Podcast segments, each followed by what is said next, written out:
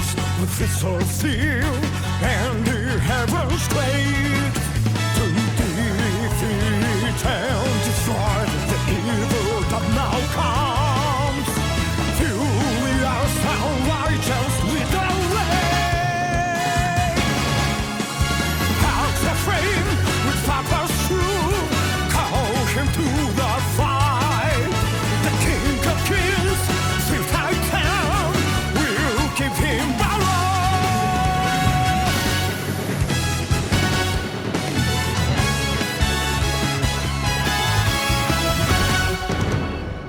Muy buenas amigos y amigas del podcast de comunidad de Xbox y bienvenidos otro fin de semana más a esta horita y pico de buena información, de buen rollito y de buenos juegos que tenemos para nuestra flamante Xbox, ya sea 360, ya sea Xbox One, ya sea Series X, Series S, lo que tengáis, dispositivos móviles, nubes, ordenadores, Windowses, Steames, Da igual, lo que sea. Aquí damos la bienvenida a todo ello. Y para hablar de todo lo que concierne esta semana tengo aquí a dos bestias pardas. El primero en una conferencia de Xbox 360. Señor Piti, pensaba que estabas en Japón y ahora estás en Estados Unidos. ¿Qué pasa contigo? ¿Dónde estás? Hola, hola. Eh, como siempre, buenos días, buenas tardes, buenas noches a todos nuestros amigos, que ya sean de Twitch, o la gente que nos está escuchando, como siempre, que se nos olvida en en Evox, en Apple Podcast y en Spotify. Eh, hay veces que, que como estamos aquí siempre se nos va un poco la cabeza, pero bueno, hay que, hay que recordar a esta buena gente. Y sí, pues mira, me he venido aquí a la conferencia de, de Xbox 360, que se ha presentado aquí esta consola Elite, no sé cómo estáis viendo aquí, detrás. Un consolón, la verdad que tiene una pintaza tremenda, así que nada, vamos a ver si nos la compramos o no. Un consolón, ¿eh? Y un consolón, eh, madre mía. Y con el Kinect, ¿eh? La, primera versión del Kinect, ¿te acuerdas? que funcionaba regulera, la verdad, ¿eh? Luego la tuvieron que mejorar con la One, pero con ese mamotreto que venía con la consola. Pero, pero bueno, es lo que hay. Así que nada, vamos a hablar de muchas cositas hoy. Y como siempre, pues vamos a empezar por lo que hemos jugado esta semana, ¿no? Y esta semana, pues, eh, eh, tengo el, el Hi-Fi Rush, que ya hablamos la semana pasada a puntito caramelo. Me falta un, un boss por terminarlo.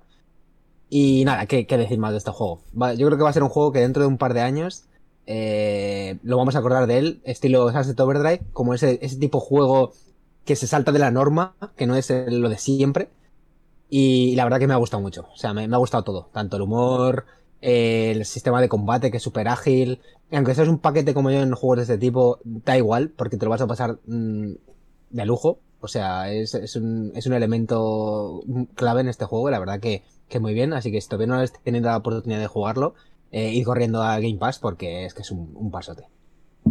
Luego estaba analizando para comunidad Xbox esta semana eh, un juego que se llama eh, Fashion Police Squad. Que es un juego bastante particular porque es una especie de Doom, ¿vale? En el que en vez de matar demonios, tenemos que. eh, esos atentados que vemos eh, contra la moda en muchos sitios, ya sea en el metro, en la ciudad, en el supermercado, donde sea, pues podemos, digamos, eh, arreglar a esa gente. A esa gente que va, por ejemplo, el típico guiri que va con sus eh, sandalias con calcetines, pantalón corto y una camisa de vestir, pues estilo eso.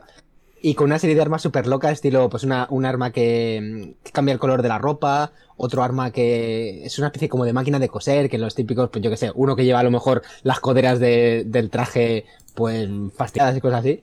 Entonces, bueno, es la verdad que un, un experimento bastante curioso, bastante bien, eh, entretenido de jugar.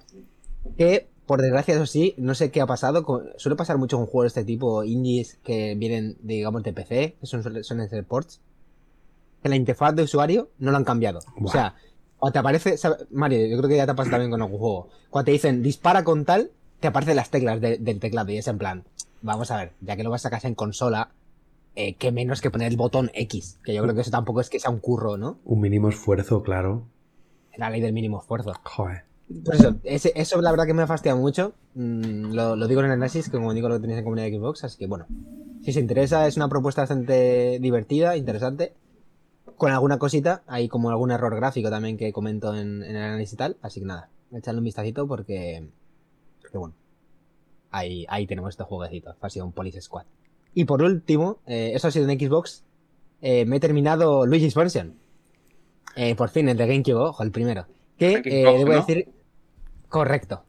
El Samu me la semana pasada, no sé si recordáis, me comentó que en, en- en Xbox habían sacado la aplicación todavía en, en beta de Dolphin, el emulador de GameCube y Wii. Y que tuvimos esta semana, no sé si te acuerdas, un, un debate bastante interesante sobre si, si era legal o ilegal el tema de los emuladores en, en Xbox. Y nada, no tengáis problema porque es totalmente legal. eh, tener el emulador en sí. Lo que no es legal, digamos, es, eh, pues eso, descargar, utilizar juegos y tal, pero bueno. Eh, yo no tengo ningún problema, lo tengo aquí el juego, ¿eh? Claro. Lo tengo aquí, De- Luigi Mansion. De hecho, me he ¿No te acordado de ti, me he acordado de ti estos días porque tengo un amiguete que, ¿Mm? se lo he dicho, porque tiene una versión de Metal Gear de PS1 eh, impoluta y quiere jugarlo, pero digo, tío, lo metes, te haces tu run y a tirar Claro. millas. Claro, o incluso, incluso te la descargas, da igual, porque tú tienes el juego físico original, no estás piloteando nada, o sea, tienes tu copia física ahí y la, y la Eso es. Y es que es una locura, tío. O sea, no es lo mismo jugar a un juego. Yo, por ejemplo, imagínate ahora conectar la GameCube con los, los cables estos AV que van a 480p en una pantalla de 50 y pico pulgadas, que es que, vamos, te, te, te sangran los ojos directamente. O sea, y es que este emulador es una pasada, porque te va, me va a 4K ¿eh? y en, a 60 FPS, tío. O sea, un juego de 2001, que es que es ¿El, de PC pasada, no. ¿El de PC no iba así o qué? Igual, igual, igual. Sí, Ah, igual. vale. Eh, el, el de Xbox y el de PC van igual. El de Xbox, al ser una fase beta, eh, hay veces que pues a lo mejor te saca del programa. O sea, no cuando estás jugando, pues a lo mejor, yo qué sé, vas a cambiar un juego, lo que sea, o, o en los menús y tal. Pero cuando estás dentro del juego va perfecto, o sea, no tiene ningún problema. La verdad que va muy bien. Es un poco coñazo instalarlo y tal, porque, bueno, hay un montón de tutoriales en YouTube, así que si os interesa tenéis ahí un montón. Pero, pero merece mucho la pena. O sea, jugar a un juego de como Luigi Mansion eso, en 4K es que es otro rollo. Así que nada, si, si os apetece jugar a juegos antiguos, este- estaba el de GameCube Wii, he dicho, el de Play no también. Y no sé si había alguno más, me parece que había alguno más también, pero vamos, no, no recuerdo. Existe otro emulador, otro emulador que es el RetroArch, que también es legal para... Ah, ese, ¿Para el de, Xbox? el de PSX y el de PSX, ¿no? Ese Sí, que ese tiene que- PS1, PS2, Sí, tiene. GameCube también, tiene, tiene muchas cosas. Y creo que estaban trabajando en el de PS3 incluso. Sí, Tela, Y estoy, mira- estoy mirando esta semana además que dijo Phil Spencer que para él el tema de los emuladores que vamos, que no, que no había ningún problema y que lo que lo que quería incluso es que se preservaran juegos pues que a lo mejor a día de hoy es muy complicado jugarlos, pues como este Luigi Mansion, por ejemplo, que o tienes una GameCube con sus cables y sus cosas o no puedes jugarlo, así que bueno, yo la verdad que, que me parece bien. Eh, La aplicación se puede descargar desde la Store de Xbox, o sea que vamos, más legal que eso imposible. Así que quien necesita esto, pues nada, ahí lo tiene. De, de emuladores y equipos no decimos nada porque hasta en una serie X puedes creo que meter a... Bueno, puedes seguro, puedes meter un disco de 360 que te va Sí. a funcionar. Y de la primera Xbox. Y de la primera Xbox. O sea, el Blinks, lo meto y, y me lo descarga. Entonces, la una- serie, Series X es en sí misma un emulador de, de todas las versiones de de Xbox. todas las versiones. La consola definitiva. Luego hablaremos del tema que ha habido ahí debatillo esta semana. Señor Samu, ¿qué tal? Buenas ¿Cómo le va la vida? Compañero, nunca Buenas mejor dicho. a todos y a todas, y compañeros de aventuras, fatigas y muertes. Aquí estamos, una semanita más. Esta semana he estado jugando mucho, toqueteando muchos juegos distintos a ver si me ubico. Porque sigo, sigo pasando el luto del Elden Ring y no encuentro nada que me llene este hueco tan grande que ha dejado. Entonces estoy ahí picoteando un poquito. He seguido con el Hi-Fi Rush, que se me está haciendo un poco bola. Lo comentaba con Mario el otro día. Está muy bien. He matado al segundo jefe, voy camino al tercero. No, he matado al tercero, el tercero. A ver, el de los pelos, el de la IA es el tercero, Sí, ¿verdad? El de, el de los verdes, el de la IA. Sí, estoy a, tercero, mitad, sí, estoy a mitad del juego y estoy ya siguiendo a la, a la cuarta que veo que la voy a hacer de mi equipo. Bueno, me callo, no spoileo. No, Este, todo. Bueno, a ver, Samu, ten cuidado, macho. Eh, Ten cuidado. yo- Yo, Fíjate que no quería decir nada por eso. Que yo no lo sé, eh, que, que es algo que yo voy intuyendo, ¿eh? que no lo he visto. O sea que voy bastante avanzado en el juego, pero es verdad Sí. que, que no sé, no, no sé el qué, no sé el qué, no me Yo- termina. Yo te digo una cosa, Samu. Yo creo que es un juego perfecto para jugar a, a, digamos, a solos pequeños, como se podría decir. O sea, no es un juego de a lo mejor meterte tus dos, tres horas seguidas, sino eh, sabemos que hay cada fase. Cada fase dura una hora más o menos, 40 sí, 50 pico, una horita. minutos, 51 minutos. Yo lo, que, yo lo que he hecho siempre es cada día una horita, la horita esta que me dura, y se acabó. Porque si no es verdad que al final esto rato pelea, pelea, pelea. O sea, Mm. eh, pla- fase plataformas, pelea, fase plataformas, pelea. Entonces es verdad que no es un juego, digamos, que, que hace muchas cosas distintas, sino que es siempre lo mismo. Entonces yo diría que este juego es perfecto para jugar de poquito en poquito y luego a otra cosa. Puede yo ser eso lo que me está pasando, porque esta semana quería meterle un buen empujón y estuve un par de horas y fue como, hostia, la cabeza saturada. Yo se lo comenté a Mario, digo, se me está haciendo bola y no sé por qué, porque la verdad que no tengo nada malo que decir del título. Simplemente que, hostia, me, monótono, pero sí, tan guay. Luego he estado jugando. He empezado Persona 5 Royal. ¡Uah! Ah, va, cuidado Vale. ahí. Lo he empezado, me he hecho el primer, la primera escena, esta que estás en el casino, que te persiguen, que vas corriendo por aquí y para allá. Y, y bien, bien, bien, me llama mucho. Yo soy de la vieja escuela y me flipan los RPGs por turnos. Y joder, ver que es por turnos me, me ha molado bastante. Y ya os iré contando. He jugado muy poquito, apenas menos de una hora, 45, 50 minutos, porque tampoco quiero engancharme demasiado. Ya has caído en la droga, Samu. Bienvenido. Por cierto, ¿y Miguel? ¿Qué ha pasado? Esta Miguel. semana he jugado muy poquito, la verdad, porque entre el Hi-Fi Rush y el, el analizar y el Luigi's Mansion he jugado, he avanzado muy poquito. No he dicho nada, pero bueno, yo sigo ahí. Llevo ya unas 40 horas. Y nada, yo creo que todavía me quedan otras 40 y pico, así que tampoco hay mucho que comentar. Ya cuando avance más os contaré. O 60, porque Albert... Eso sí, lo, lo que os dije la semana pasada, mm, a mí también se me está haciendo un poquito bola, ¿eh? Hay veces, ¿eh? O sea, ya, ya no escucho las conversaciones como dije, ya es pa, pa, pa, pa, venga, no me cuentes más, más rollos. mm, No sé, Sí. ya mi, mi, yo de, mi yo de ahora de jueguecitos de estos, de como el Half Ra de 8 o 10 horitas, uf, eh, le está costando, pero bueno, seguiremos con ello. Sí, que decía un poquito que Albert, un saludo para Albert desde aquí, que le echamos mucho de menos, que creo que le duró unas 90, 100 horas sí, el, el Persona Royal y, y te queda bastante. Y luego está jugando a esto que veis por aquí, ¿señalo bien esto que está por aquí? Que luego, que luego hablaremos, que es toda una experiencia que recomiendo si tenéis algún amigo que no que tenga paciencia. Si no tienes un colega con paciencia, olvídate. Olvídate. Y, y muy bueno, muy bueno el título. Eh, luego hablaremos en análisis, ¿vale? No quiero adelantar nada. Y por último he estado toqueteando, que se lo comentaba antes aquí a los compañeros fuera de micro, la trilogía del Crash Bandicoot, que he empezado por el primero de ellos, que me ha gustado mucho. No es un remake en sí, es un remaster, pero hostia, se juega súper chulo, se juega muy bien, muy fluido. La calidad se ve, se ve, no sé si era 4K, pero se, ve espectacular. Y soy enamorado, soy un enamorado de ese juego, de conseguir todas las cajitas, todos los logros y todas las gemas. Y a ver, a ver, a ver hasta qué punto me lo llevo. Y aunque Mario no lo crea, que siempre me ve conectado, estoy también jugando y seguiré al Vampire Survivor. Anda, Déjalo no ya, de tío, eso. déjalo ya. Eso ha pasado de moda No ya. puedo, no puedo, no puedo. Nadie es juega eso ya. Tiene Sí, DLC, recuerdo que tiene DLC, que el DLC tiene un mes y medio, dos meses, y hay que sacarle el juguillo y que os pongáis las pilas, que es un. Oye, Mario, Mario, Mario cayó, cayó en el juego este también o no? Al final. ¿Caíste? No, y, y eso que me he hecho unas cuantas partidas, ¿eh? Anda. ¿Y no te pero-? Nada, no, no has entrado. No, no, no, me pasé unas cuantas. eh, Empecé unas partidas y me pasé unas cuantas pantallas. De esto de que llegan los 30 minutos, ya viene la muerte, te mata, te da mucho dinerito, muchas historias, Ajá. pero no, no, no.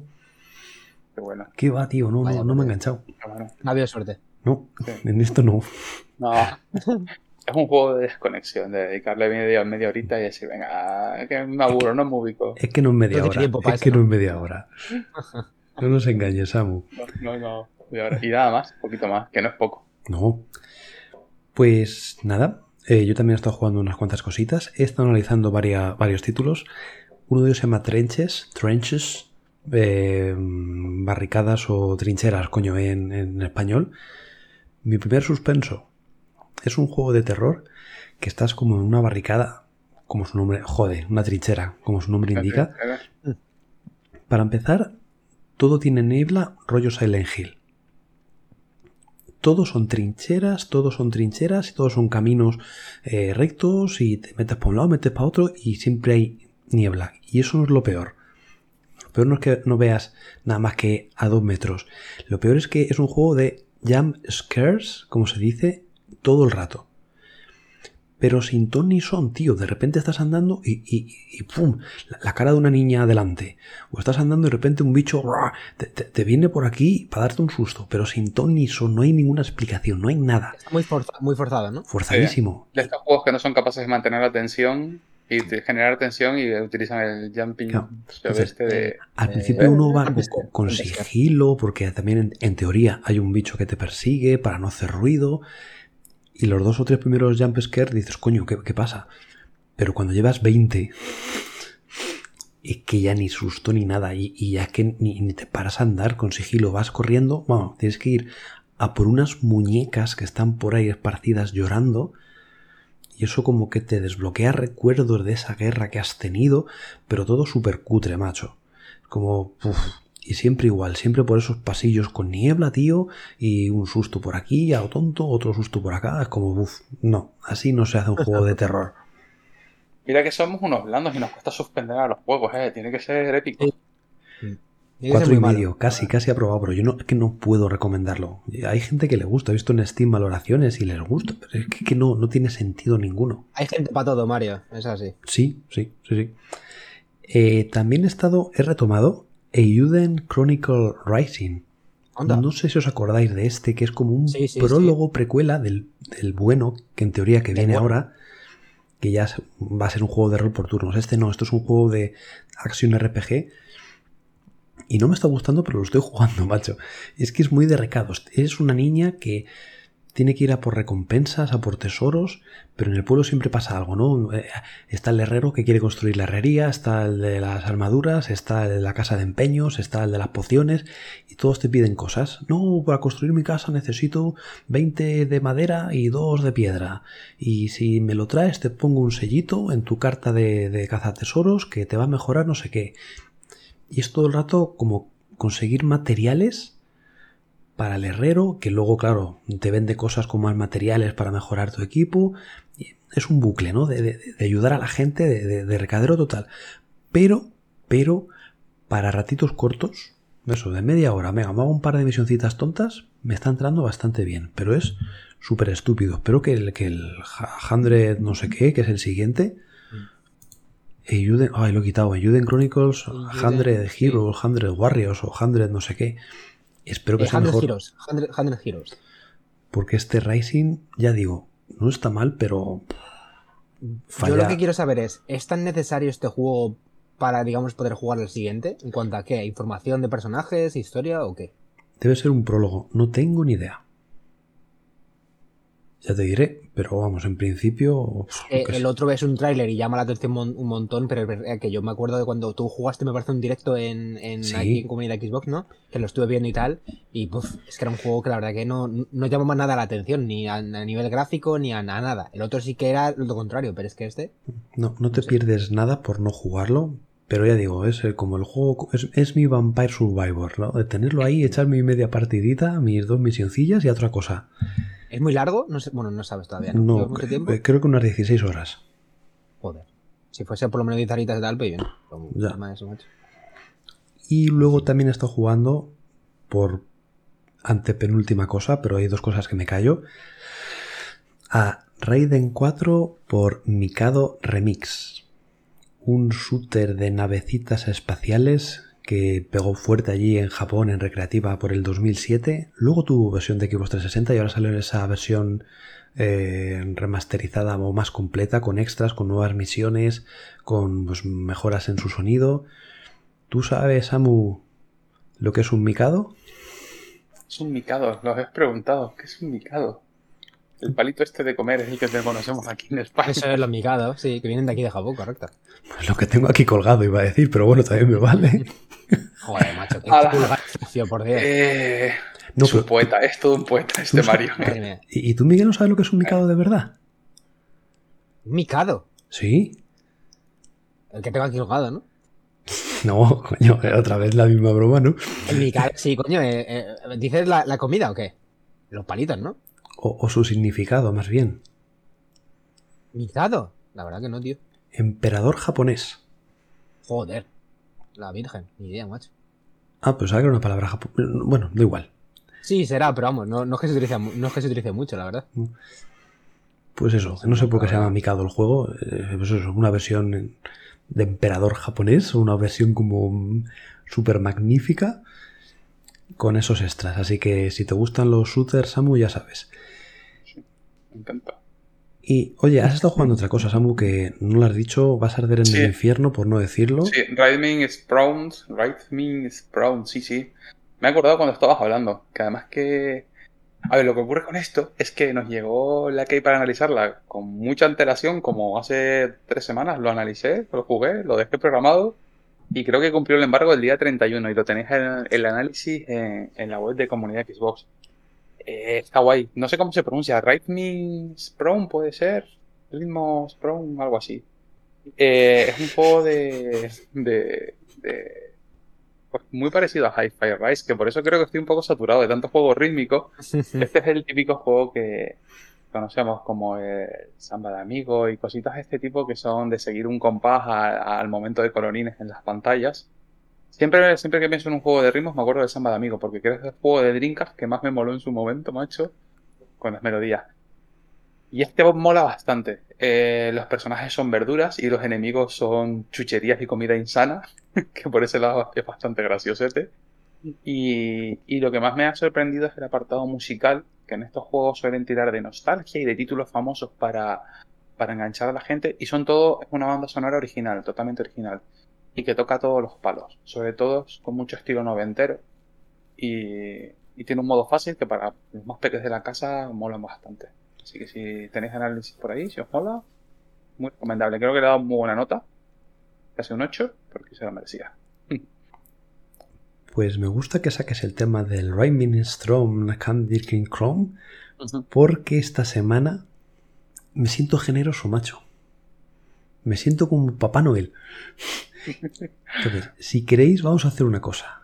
La gente que nos deje un comentario, tanto por iVoox como por YouTube, como por nada más, porque no hay otra cosa, Sí. entrará en el sorteo de un Rhyming Strom Horn. No sé, es que no sé, Genial. cómo, eh, no sé cómo se llama. Rhyming Es que tiene un nombre, tiene un nombre súper largo. Rhyming Sprout es la, digamos, la eso, y luego dos puntos con... Es que vamos a sortear un juego, no sabemos ni cómo se llama, tío. Es que eso da mucha pena, Vale. ¿eh? Se llama, mira, os voy a decirlo, eh, para la gente que tenga interés. Se llama Rising Sprout, Chick Beats and Bad Sweets. Es nada fácil, ¿eh? En nuestro favor. La verdad que vaya nombre No que tiene, macho. No. Y creo que le di un, casi un 8 en el análisis y mola bastante, ¿eh? Nuestro personaje es una cebolla que va con un chándal ochentero ahí bailando a su ritmejo y tiene su aquel. Oh. Así que ya sabéis, todo el mundo a comentar y regalazo, regalazo y sorteaco. Pues eso, Rhyming Strom Sweet Dreams. Al Memories. Estás escuchando un podcast miembro de la iniciativa Podgaming. Que nada, pues vamos a empezar ya con las noticias, con el podcast en sí. Muchas gracias por seguirnos, por dejar vuestros comentarios y esas cositas. Y empezamos con la primera noticia. Estaba para Samu y es que se sabe nuevo contenido de Destino 2. Destino 2, Destino 2, Destino 2, sí, Destiny 2. Tiene ya a las puertas, a las puertas la, ya he perdido la cuenta. No sé si es el cuarto DLC de Destiny 2. Y me pongo a pensar, pero no, no lo recuerdo muy bien. Y llega el 28 de febrero. Y este se llama Nightfall. Me gusta más el nombre en inglés. En español es Eclipse, pero parece que no pega tanto. Nightfall, Nightfall. Y Nightfall añade, pues como todos los años, eh, un, bueno, un nuevo destino, una nueva parte. Esta vez es mucho más original porque no han recauchutado ninguna otra zona. Porque si sabéis, hace como tres años Destiny había crecido tanto que Bungie decidió quitar casi todo el contenido porque era insostenible. Y ahora ha ido eh, reeditándolo y volviéndolo a sacar. Pero esta vez para Nightfall sacan una nueva ubicación que se llama Neptuno, que es totalmente nueva y que se ambienta en una ciudad muy colorista, muy futurista, mucho, muy rollo Tron, así, eh, que tiene, tiene muy buena pinta. Eh, añaden nueva subclase también de oscuridad, que se llama Atadura, si no recuerdo mal.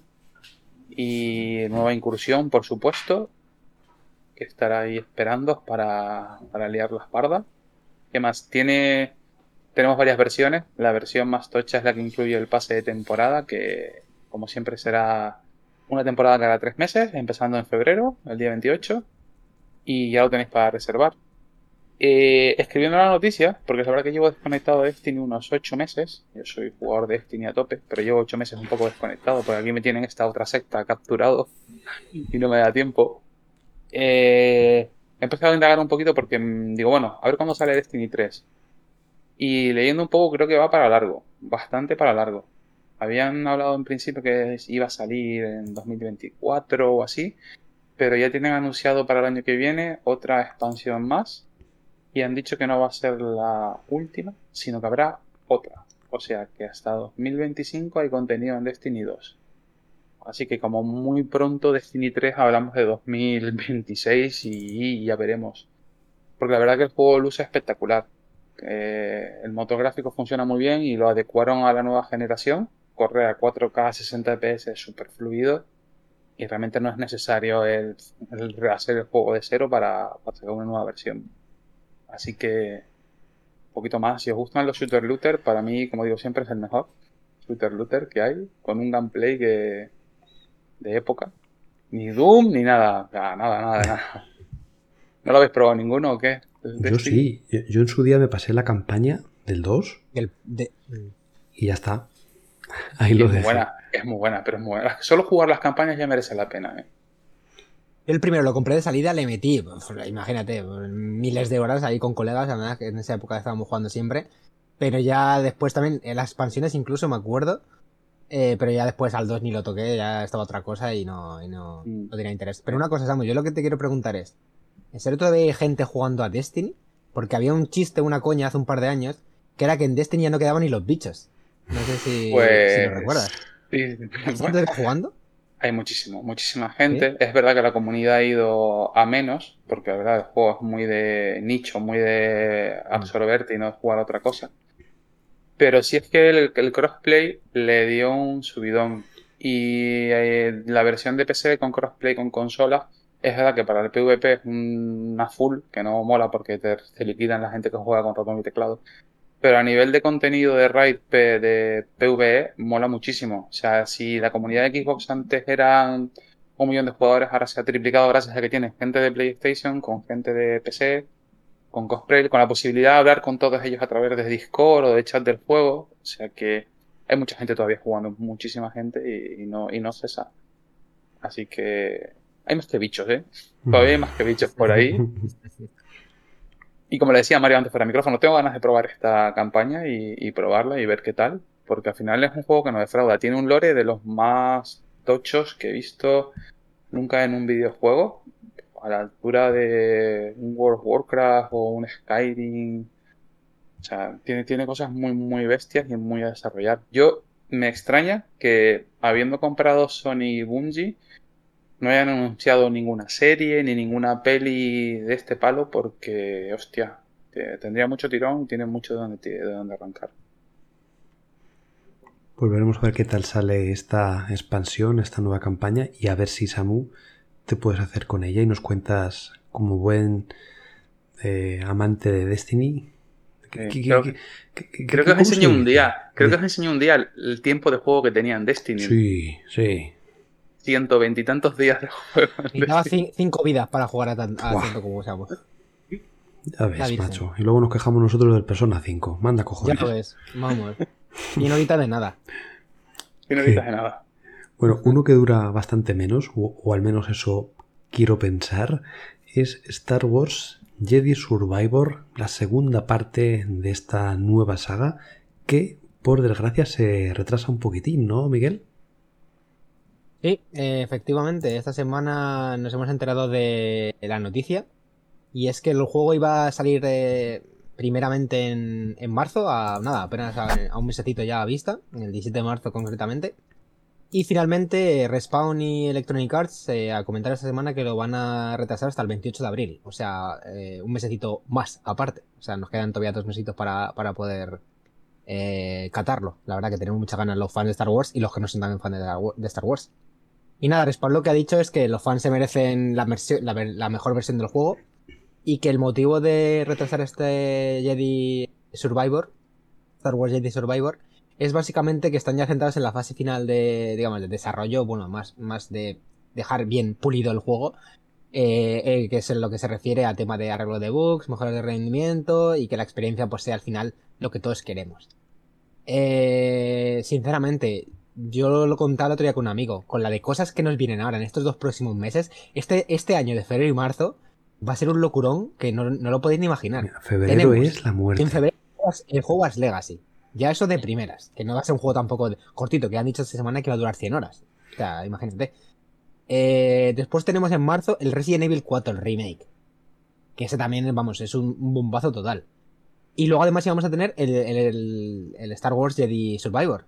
Entonces, en plan, madre mía, es que en estos tres meses se nos vienen tres juegos que a- a- aspiran básicamente al GOTI.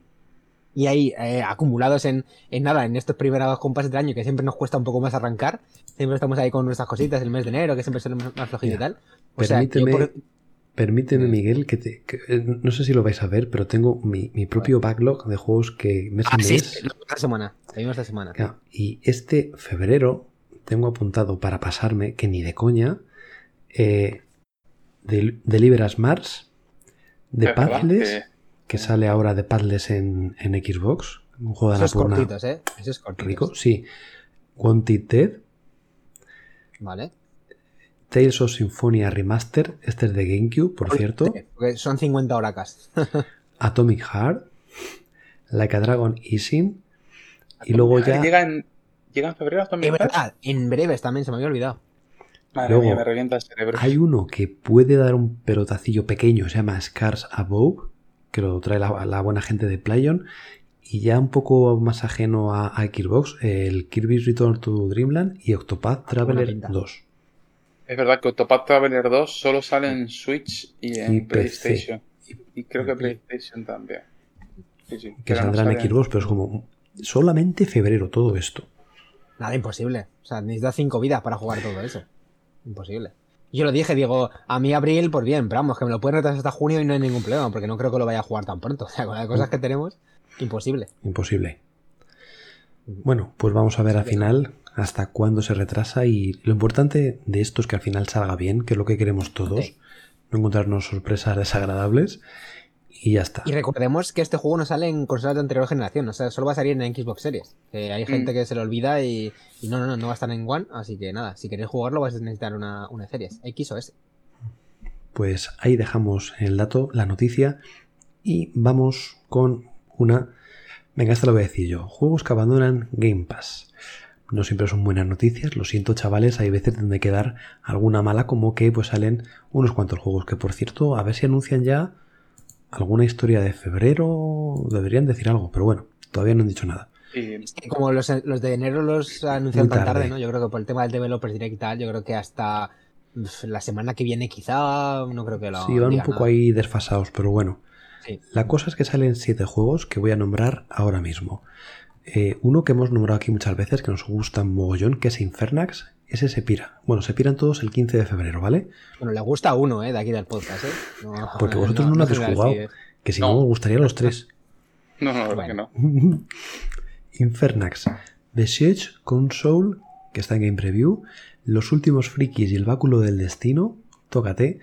School de Hero Slayer. Esto es un roguelike que a mí no me hizo mucha gracia. Recompile. Ni idea. Y luego Crossfire X Operación Catalyst. Que, Mm. joder, este. A ver, me acuerdo que en Game Pass al principio salió solamente su modo multijugador. Y como que mo- el modo campaña solamente se podía adquirir aparte pagando por él. Y me hace gracia verlo aquí porque yo no lo sabía, lo desconocía. Y como yo lo desconocía, pues he querido hacer esta noticia para recordar a la gente que puede jugar esta campaña, que son tres horitas, que la lleva Remedy y que es una mierda con un piano. Tal cual. Ay, el, el chasca final. Joder, es que me da pena. O sea, yo soy de esos de, hostia, que el día 15 sale, no sé qué, venga, me, me lo instalo, empiezo a jugar la campaña. La empecé ayer y es como. Con, con lo guay que hace Remedy Control, que, que, que tiras los, los libros, los folios, lo uno, lo otro, los cristales, para arriba, para abajo, coño, o con el otro, con el Quantum Break, que lo hacían que te cagas. Este, que es un juego para lucirse, como shooter, que a lo mejor come menos recursos porque es un poco más pasillero que, que un control. Pues no, macho, no. Es la típica campaña, tipiquísima campaña de un shooter genérico tal cual. Es cierto, lo único que se salva es que tiene una especie como de tiempo bala, que tú cuando disparas como acelera un poquito y la vuelve a frenar, y así con cada, con cada recarga o con cada disparo como que acelera y frena, acelera y frena. Un efecto muy a lo 300. Y no está mal, pero luego la historia de momento llevo hora y media y no me engancha porque no hay situaciones nuevas, trepidantes que no hayamos visto ya en un Call of Duty cualquiera, ¿no? Pero bueno, ahí está, está gratis. Yo pensaba que esto no iba a salir eh, gratuitamente, que iba a ser de pago, y me ha sorprendido. Y como me ha sorprendido, pues quería dejar aquí constancia de ello. Vosotros no lo vais a jugar, ¿no? Igual, que igual este- me, lo me lo instalo, yo sí, ¿eh? Yo sí. A mí este me parece el típico proyecto por encargo que pillan las compañías, muchas compañías estas famosas, tipo como Platinum Games cuando le dieron lo de las tortugas ninja y cosas así, que son juegos que sacan para intentar a lo mejor, pues, mm, digamos, un proyecto menor que, que dice, bueno, pues lo hago esto con esta parte del estudio, me saco unas perras y con eso puedo financiar luego proyectos más tochos. Y al final el juego salió así como salió, yo creo que vendió una mierda, sinceramente. Eso hizo que al final, porque es verdad que el, multi- el Game Pass solo estaba el multijugador al principio y decían lo que tú decías, Mario, que, que la campaña se pagaba aparte y la gente, claro, a ser de Remedy, pues estaba todo el mundo diciendo, oye, pues venga, hay que pillarlo porque, porque esto es de Remedy, esto va, va a ser un pepinazo. Se la pegó y al final dijeron, bueno, pues lo metemos en el Game Pass también y, y a tomar por saco. O sea que vamos, yo cero interés, la verdad, viéndolo a las críticas y tal. O sea que igual que vino, igual que se va. Bye, bye. Voy a probar la campaña, solo para así poder decir que es mala. Vale, eso Fundamento. está bien. Ya nos comentas. Y estaba mirando que los anuncios de Game Pass van con retraso por lo que decíais, porque en la quincena de enero metieron juegos hasta el 7 de febrero. Eso es. Mm. O sea, tenemos que el 2 de febrero ha llegado el Dark- Darkness Dungeon, también el Grid, y el día 7 nos llega el Hot Wheel Unlashed este, que lo anunciaron en diciembre y luego lo retrasaron, o sea que tenemos cubierto hasta el día 7. Y ya de anticipado sabemos que el 21 llega Atomic Heart, o sea que. Supongo que la semana que viene tendremos anuncio de nueva quincena de Game Pass Joder, y sobre Timac No, se me olvidaba que entraba en Game Pass la Tommy Heart. ¡Uy, qué maravilla! Se me había olvidado completamente. ¿Cómo se te va a olvidar el lanzamiento del mes en Game Pass? Creo que tenemos a lanzamiento por mes este año, o sea, este año, este primer semestre, tenemos por mes bombazo en Game Pass. Los Persona y el Monster Hunter Rise de enero. En febrero Atomic Heart. En marzo nos puede llegar cualquier cosa, porque tenemos pendientes Ojo, de estar- ojo, ojo, ojo, ojo, ojo. Hay muchos rumores de que el 24 de febrero Silk Song. Silksong. Ojo. Me preguntaban el otro día que un amiguete que cuándo salía el Hollow Knight. Hay muchos rumores, no sé, eh, no, no me hagáis caso ni nada, pero todo apunta a que finales de febrero puede ser tocho. En mayo tenemos Redfall. En junio, más que probable, eh, un Starfield. Entre medias nos falta un Forza Motorsport. O sea que vamos, que vamos a mes por tochazo de juego. Hombre, en verano yo creo que bajará un poco el ritmo, como siempre, ¿no? En Esperemos. Julio, agosto, septiembre, se me son esos meses vayan los que no se va a ver mucho. Y luego en octubre, noviembre, diciembre viene otra vez la tralla, en plan, pam, pam, pam, pam, pam. O sea que tenemos esos meses de, de marzo para ponernos al día de todo lo que ha, tra- ha traído el año, Yo básicamente. Que tenemos difiero, pendiente. difiero en lo que dices. En junio lanzarán otra showcase Es verdad. y si Es son verdad. listos harán la de sacarse la chorra en directo Sí. y decir, esto, esto lo tenéis. Ya está en Game ya". Pass. Sí, sí, sí. Ojalá hagan Puede eso. ser, ¿eh? Ojalá. Eh, y que Anda que nos mola. Mentideros empiezan a hablar de un Hellblade 2 para final de este año. Lo cual Uf, sería eso yo... la tralla máxima. la- Eso yo no lo veo tanto, pero bueno, ojalá. Yo no lo veo, no lo veo y si lo veo. Están todavía con las capturas de movimiento, como hablamos hace poco, o sea... Bueno. A esta gente les queda todavía lo suyo. Eso sí es verdad. Y tenemos pendiente que agenden el evento de Starfield, que nos dejaron con la boca Sí. con el sabor, el, la miel en los labios, sin nada de Starfield. Que me huele a mí que se va a retrasar, pero bueno. Ah, no me digas eso, macho. Sí, sí, sí. A Vaya mí manera de va levantarse un domingo con esta, con esta, con esta Sí, noticia de. Sammo. Ya veremos. Yo creo que por lo que voy leyendo, el juego está muy poco pulido y no es que no esté acabado, que está súper acabado, pero que, hostia, que no, Un proyecto no- tan tocho necesita meses Sí. y meses de refinación, o sea que vamos a ver. iba por ahí. Que vamos a hartarnos de ver gameplay, lo tengo claro, y de contenido, pero que lo vamos a ver más tarde de lo que esperamos. Bueno, pues vamos a ver qué pasa entre que esperamos, no esperamos, cubramos y damos nuestros veredictos. Vamos con la última noticia y es que Monster Hunter saca un nuevo contenido, un nuevo DLC para los amantes de cazar dragones, bestias pardas y demás bichos. Eh, sí, correcto. Esta semana hubo un evento de Monster Hunter eh, Rise. eh, en, este caso, de Monster Hunter Rise Sunbreak, que es la primera expan- expan- expansión perdón, de- del juego. Que eh, actualmente está disponible en Switch y PC, que recordemos que este juego salió en 2021, si mal no recuerdo, hace ya casi dos años, en, primero en Switch y en PC. Llegó recientemente a nuestras consolas Xbox vía Game Pass.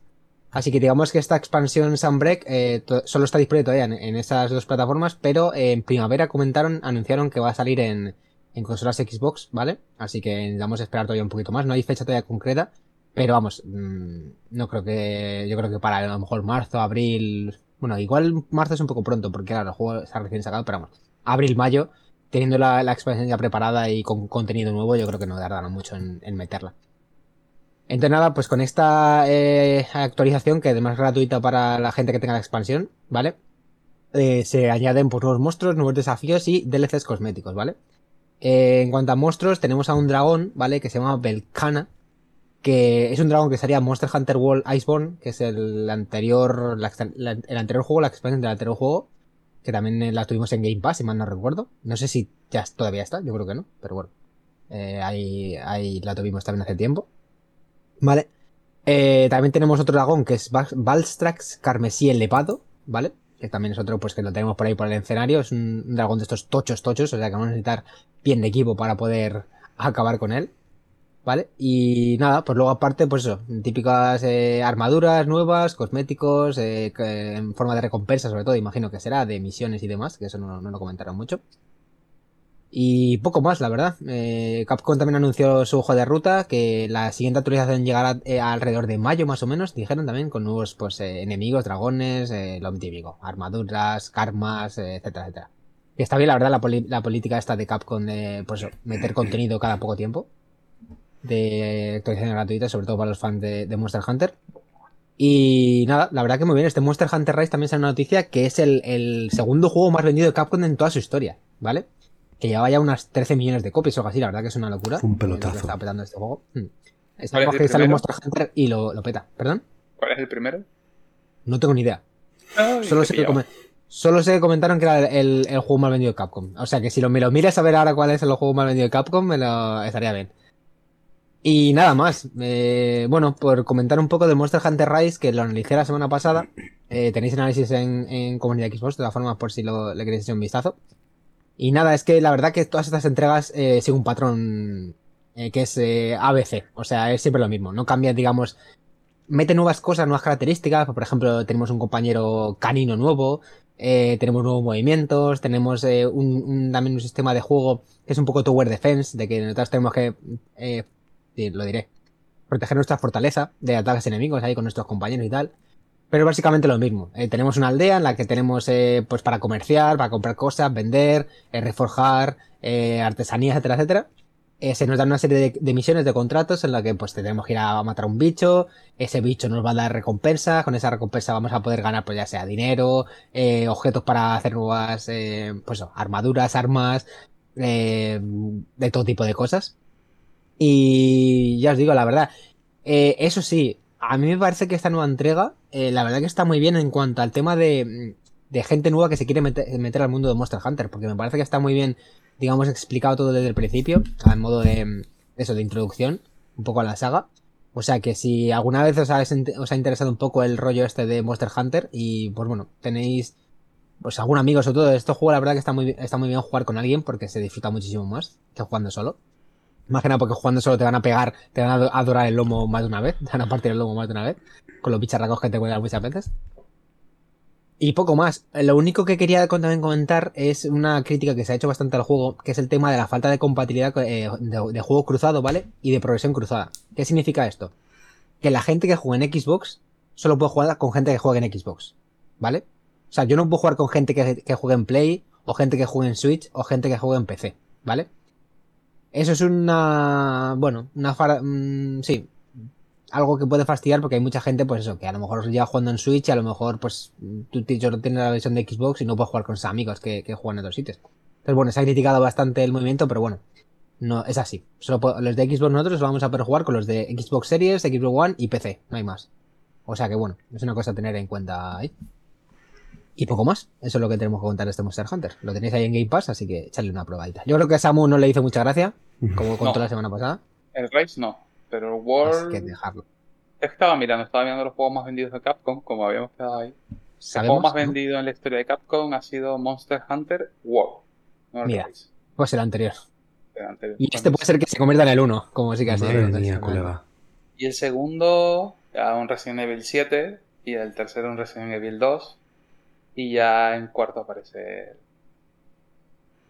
¿El Rise? Pues a mí me parecía, eh, la, la noticia que hice yo esta semana, eh, vamos, donde yo miré la fuente esta ponía que era el segundo, o sea que a lo mejor se han tirado un triple. Quiero fuentes, No, yo, quiero yo, fuentes. creo, yo creo que si lo. No, pero sí. la fuente sí, te lo digo, no, no me lo quito, es Eurogamer. Eurogamer. No, y si y lo- es del 1 de febrero de 2023. si lo, si los eh, apilas por sagas, es verdad que la saga que más ha vendido de Capcom es Resident Evil, con diferencia.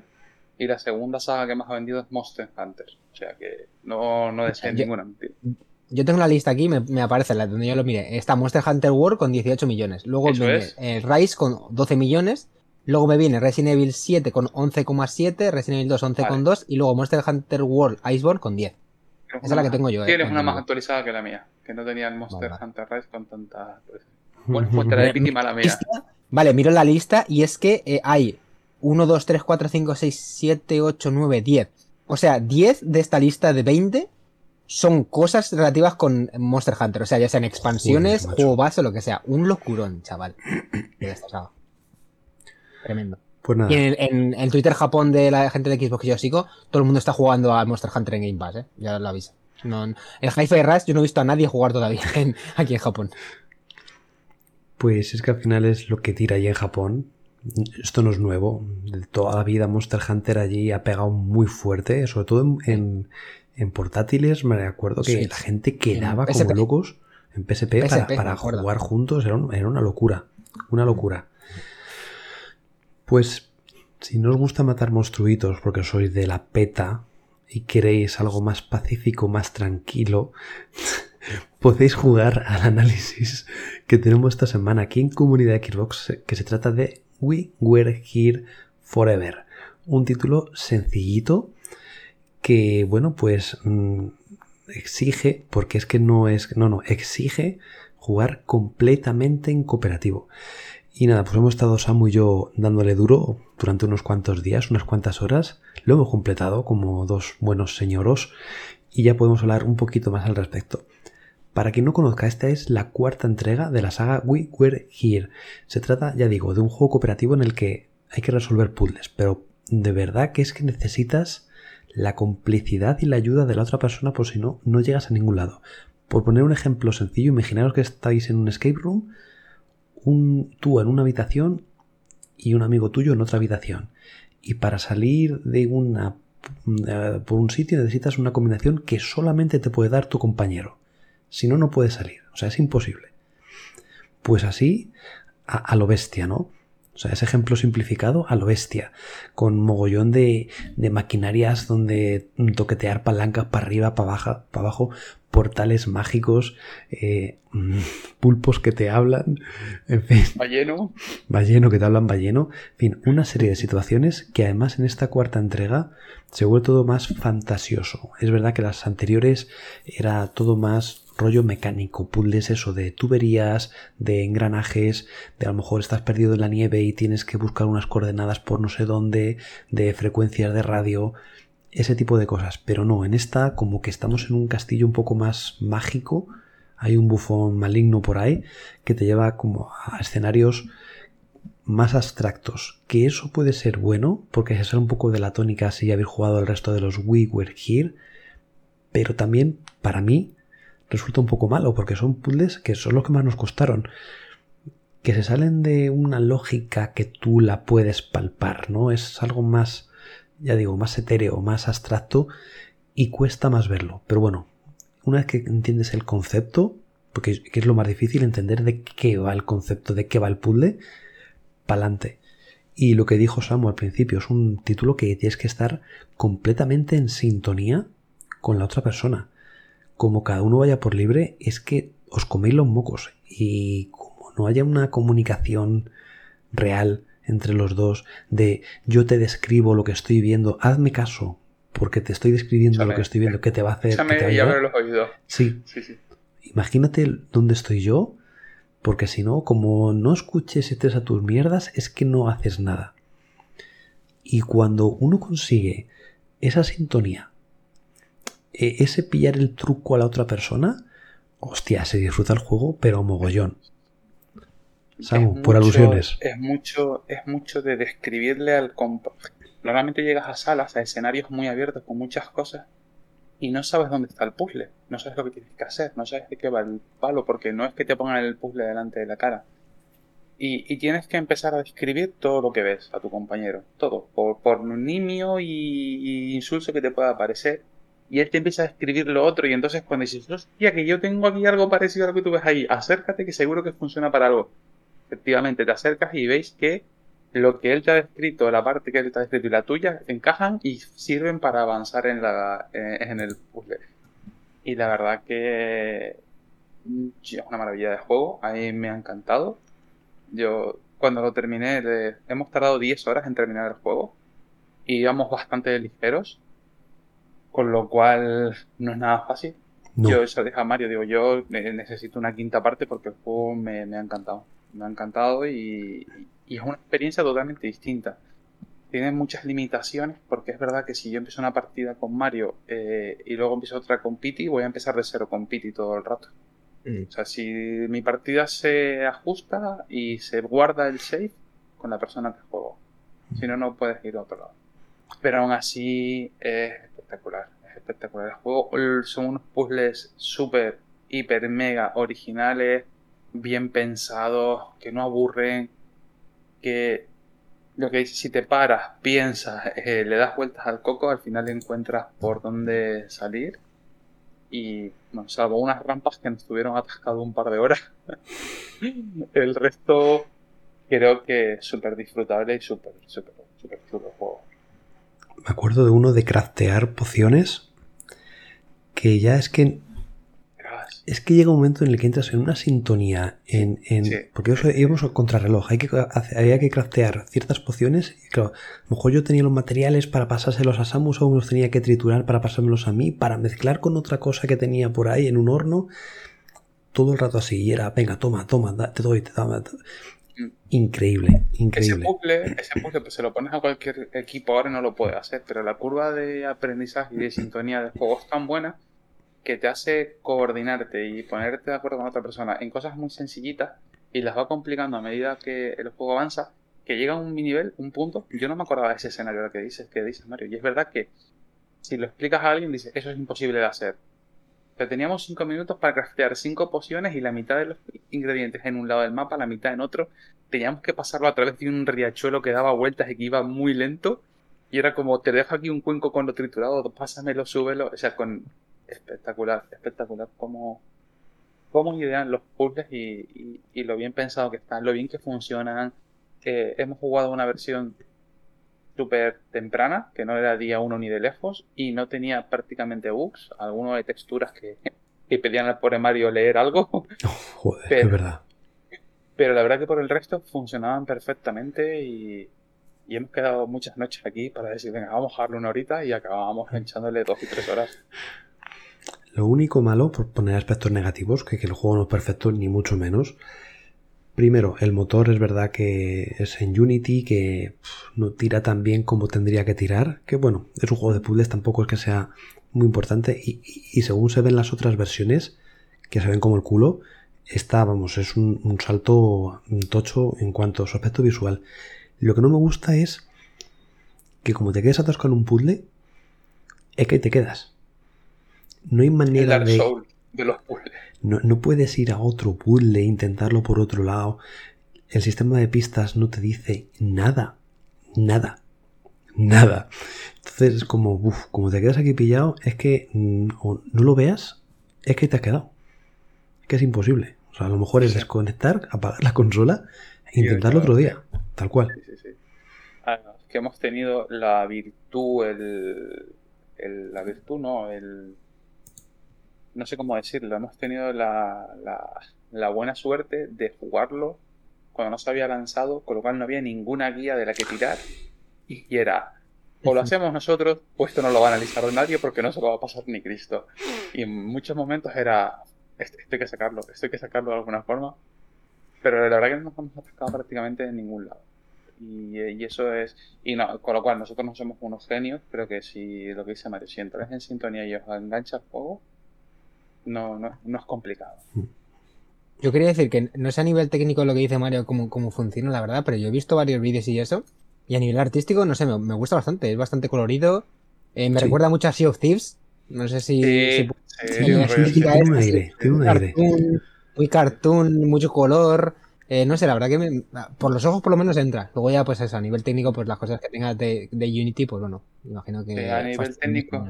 es bastante parco, pero es verdad que no te- el juego no te pide mucho más, no te pide mucho más, eh, pero sí es cierto que, a nivel artístico el juego eh, ofrece tanto que a nivel jugable se queda corto. O sea, nosotros hemos visto escenarios, partes de los escenarios que, hostia, si, tenemos, si fuéramos allí, o sea, si ese castillo fuera jugable, si ahí tuviéramos que ir, si esta parte...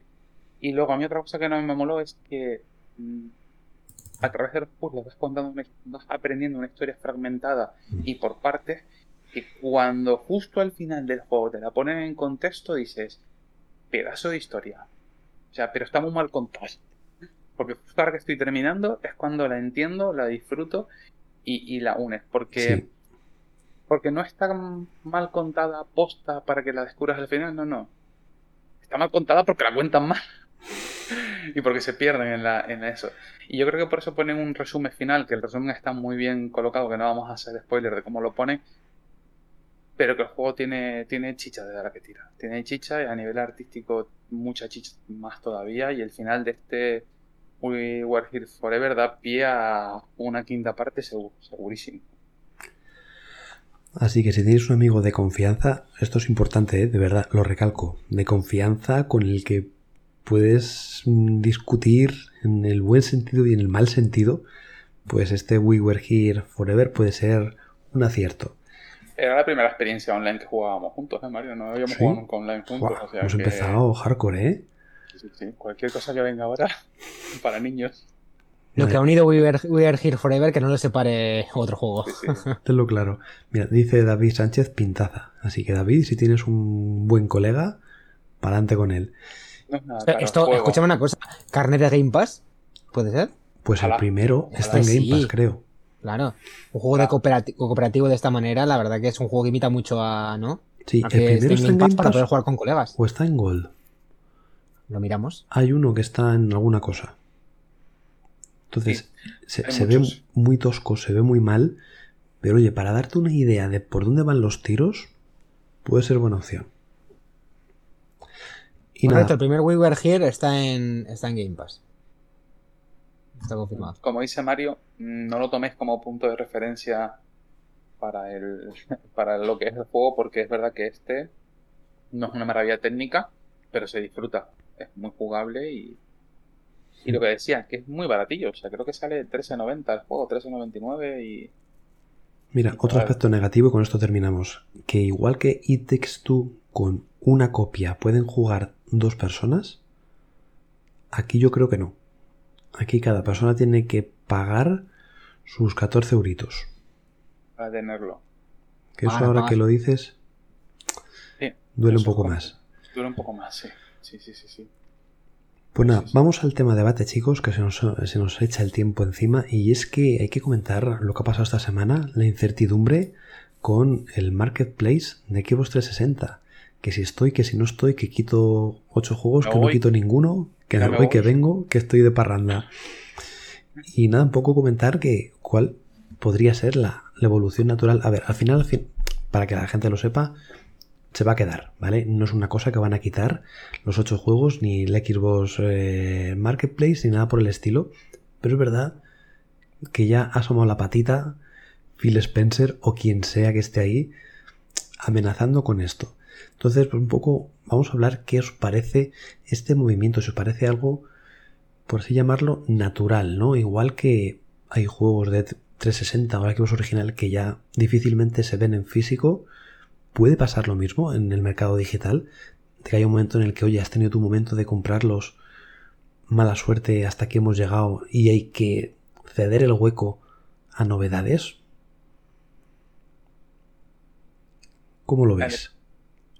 A ver, Eh, es que como ha habido, ha habido ventajitas y vueltas, vamos a recapitular. Lo que ha pasado es que han sacado de la Store de 360 una serie de juegos. Sí es, ¿no? ¿Pero los han sacado al final o no? No, no, no. No, Claro, al al final, final no. dieron el dieron un paso atrás. Decían que lo iban a cerrar, ¿vale? Y se incluían 50 juegos de 360, donde se incluían, perdón, 50 juegos de 360. Eh, y lo que iban a decir es eso, iba a cerrar el bazar de Xbox 360, por lo que no íbamos a poder comprar esos juegos, ¿vale? A, a- formato digital. Entre ellos estaban pues míticos tipo Blue Dragon, el Lost Odyssey eh, y demás, claro, juegos que el Jet Set Radio también, si mal no recuerdo, El Jet Set. que claro, eso es. La gente lo que pasaba es que decía, ostras, vamos a comprarlo rápido porque si nos van a cerrar la, la tienda no vamos a poder luego en un futuro acceder a ellos. Y es verdad que hay juegos que sí que son retrocompatibles, como decimos, que, o sea, que se pueden seguir jugando, digamos, a día de hoy, ¿vale? Eh, pues tras esto lo que, lo que salió fue eh, Phil Spencer, me parece. No, no sé si fue Phil Spencer o otro, no, no recuerdo bien quién fue, me parece que creo que fue otra persona. Y decían que se publicó el- el- este mensaje por orden de que iban a cerrar, de que iban a cerrar en mayo el Bazar de 360 y que no, que no van a cerrar. Lo que pasaba es que a partir del 7 de febrero, ¿vale? Eh, iba a haber un conjunto de juegos, ¿vale? Complementos y contenido de dentro del juego tipo DLCs que no se podrá eh, comprar en determinados mercados a través de la tienda de Xbox 360, ¿vale? O sea, en la tienda eh, online digital de 360, o sea, nosotros tenemos nuestra 360, entramos al bazar y digamos que tenemos ese bazar. No tiene nada que ver con el bazar de Xbox One o el de, Series, ¿vale? Pero lo que pasó fue esto, que la gente se creía que iban a, iban a cerrar y, y no se iba a poder descargar ni se iba a poder comprar ya ningún juego de estos, pero ninguna consola. Entonces al final digamos que había que puntualizar eso, que lo que dicen es que van a desaparecer algunos juegos, ¿vale? Esta, el debate que ha habido es el tema de que, oye, si yo tengo juegos de 360, ¿me van a desaparecer? O sea, ¿no me los voy a poder volver a descargar? No. Tú si tienes que comprar el juego, no hay ningún problema. Tú lo vas a poder seguir jugando en tu consola. Incluso en tres, si tienes una 360, la tienes todavía conectada y tienes el juego en 360, vas a poder seguir jugando. El problema es que no vas a poder comprarlo otra vez. Incluso en One. Es si bueno. tú has comprado juego en 360, Eso, eh, como es retrocompatible, puedes jugarlo en One y en aparecen. Eso es. Lo- eso es. aquí el problema mayor, supongo, hablo así sin haberlo leído mucho, es el tema de derechos de distribución y de explotación de marcas. Es decir, eh, cuando tú publicas un contenido, pongo el ejemplo de los Forza Motorsport, porque ha pasado con algunos. Cuando publicas un Forza Motorsport llegas a acuerdo con marcas de coches, vehículos y, y- y demás y demás cosas por un periodo de tiempo, por 10 años, que es la vida útil del, del título. Y música, por ejemplo, también. Y muchas veces. Crazy Taxi, ¿te acuerdas, Mario? Crazy Taxi, claro. me acuerdo que la banda sonora estaba totalmente quitada, vamos, con temas de Offspring y demás. San 41, vamos, todas fuera. Entonces digamos que durante 10 años tienes, tienes la, la posibilidad de vender ese contenido porque tienes un contrato donde puedes explotar esas marcas y vender y hacer negocio con tu juego. Una vez ese contrato expira es muy complicado renovar, renovar, las- renovar los contratos de ese tipo, sobre todo porque son muy costosos, igual la cúpula que, que maneja esas marcas ya ni existe o, o porque no tiene rédito económico, es decir, es un juego que no vas a vender ya muchas más copias y tienes que renovar unas licencias para que la gente simplemente siga jugando a nivel digital es muy sencillo a nivel digital eliminar el juego de la tienda, ¿vale? Yo no tengo ya la potestad para vender esta marca dentro de mi juego, pues ya no vendo el juego. Eso no ocurre a nivel físico. Las copias en físico no se pueden eliminar, no puedes hacer un chasquito Thanos y eliminarlas del planeta, entonces van a seguir rolando por ahí. Así que desde este punto hay que entender un poco que, que las copias digitales tienen una, digamos, una vida útil, una determinada vida útil. No las que adquieres, pero sí las que están para la venta, porque van a dejar un momento estar a la venta por esta razón. O sea que si te gusta algo, comprar porque no va a estar eternamente disponible para ello, creo yo. Es que creo que tenemos un concepto de que las tiendas digitales son infinitas porque como no hay nada físico, todo es infinito. Pero no sería la primera vez que una store cierra sus puertas. Y ahí señaló la Nintendo con su 3DS y habrá habido mil historias. Pues la PSP, final- recuerdo también, la la, PSP, PSP, en la PSP. 2021, hace un par de años también cerró y me recuerdo también la gente que estaba, ¡hala, que han cerrado esto, madre mía! Pues es que, Claro. al final eso cuesta una pasta, un dinero. Y si nadie juega, ya no hay ese movimiento, ya no hay ese boom, eh, que, que al final una empresa lo que busca es pasta. Si ya no hay nada de eso, ¿para qué va a tenerlo abierto, no? Le dan unos años de, de provecho, de, de esperanza de que alguien compre algo y ya está. Entonces, claro, esto es una historia. no sé hasta qué punto, claro, luego hablamos de la preservación del videojuego y que hay que mantener las cosas abiertas para que todo el mundo pueda acceder y ser libre de comprarlo. Entra el dilema, el dilema moral de, de qué hacer, ¿no? O sea, hasta qué punto las compañías tienen que dejar eso abierto para todo el mundo o tienen la potestad de cerrarlo cuando a ellos les salga de los huevecines. Creo que lo que da miedo. Ah, perdón, perdón. No, lo último, a nivel físico ocurre algo igual, es decir, los juegos no se están editando constantemente. Los publishers eh, sacan una tirada de juegos durante un año, dos años, tres años, diez, cuatro años, quinto año que tenga la licencia y la capacidad de poder editar ese juego y ya luego no lo editan y nos quedamos simplemente con las copias físicas que van dando vueltas de unas manos a las otras. Que al final el símil, o sea, parece que el mercado digital es muy distinto del físico y es muy muy similar. Dale, Pete. Yo creo que lo que da miedo al final es que juegos que tú has comprado en, un- en un- en el pasado en- de manera digital, digamos que por culpa de que eso, que cierren servidores o lo que sea, te desaparezcan. O sea, de que tú te has gastado pues un dinero en esta colección virtual, por así decirlo, en esta biblioteca virtual, que puedes tener un montón de dinero, pues pueden ser cientos de euros, incluso miles, depende de, cuántos juegos compres. Y ahí de repente pues te digan, oye, mira, que a partir de tal día o te va, descargas todos los juegos que tienes en un disco duro extraíble o, en el disco duro de tu consola, lo que sea, o no vas a poder jugarlo nunca más. Yo creo que ese sí que sería un problema que, uf, la verdad que fastidiaría bastante. Porque claro, ahí ya la confianza que tú tienes en, en este método de, de distribución digital desaparece totalmente. Entonces volveríamos todos a comprar todo en físico. Porque tú tienes tu, cajita con tu disco, ¿vale? Y sería como una, ¿no? Volver otra vez a, lo de antes, ¿no? Entonces, pues bueno, yo sinceramente, yo, yo lo digo, en Xbox, eh, bueno, Series y One, no tengo nada físico. O sea, lo, tengo todo digital. Porque no, yo siempre lo he dicho, las versiones digitales, o sea, perdón, en físico que hay ahora me parecen una broma. O sea, una caja de plástico cutrona con sin nada dentro, ni instrucciones ni nada. Y a veces incluso que te viene un código de descarga y cosas así. Bueno, la verdad que las cosas que están haciendo no me gusta nada y yo prefiero tenerlo en mi, en mi eh, consola. No, y que luego instalas, un, luego instalas un juego físico y, y hay que descargar un parche de 50 gigas. Aparte. Claro, claro, claro. Entonces luego dices también, pues vamos a ver. Entonces, vamos, yo, yo ya te digo, yo soy en, en series, eh, perdón, en, en Xbox soy todo de, de digital. Claro, si llega un momento que de repente me dice, oye, que todo lo que tienes ahí dentro, que es mucho dinero, ya te puede ir, de repente desaparece. Pues ahí ya sí que me fastidia, pero bueno. Sinceramente, yo Xbox 360 eh, hace que no la toco mm, 14 años, a lo mejor, desde que, desde que me pillé la One. ¿Cuánta gente puede haber ahora mismo que esté utilizando la 360 y que estuviese comprando contenido en, en 360? Pues imagino que se lo mirarán y dirán, oye, mira, eh, pues a lo mejor no merece la pena tanto tener esto, pero bueno. Mientras no desaparezcan esos juegos que tú tienes tú comprados, que es mi, Mm. mi gran problema, Sí. por mí, vamos, no habría ningún problema, claro.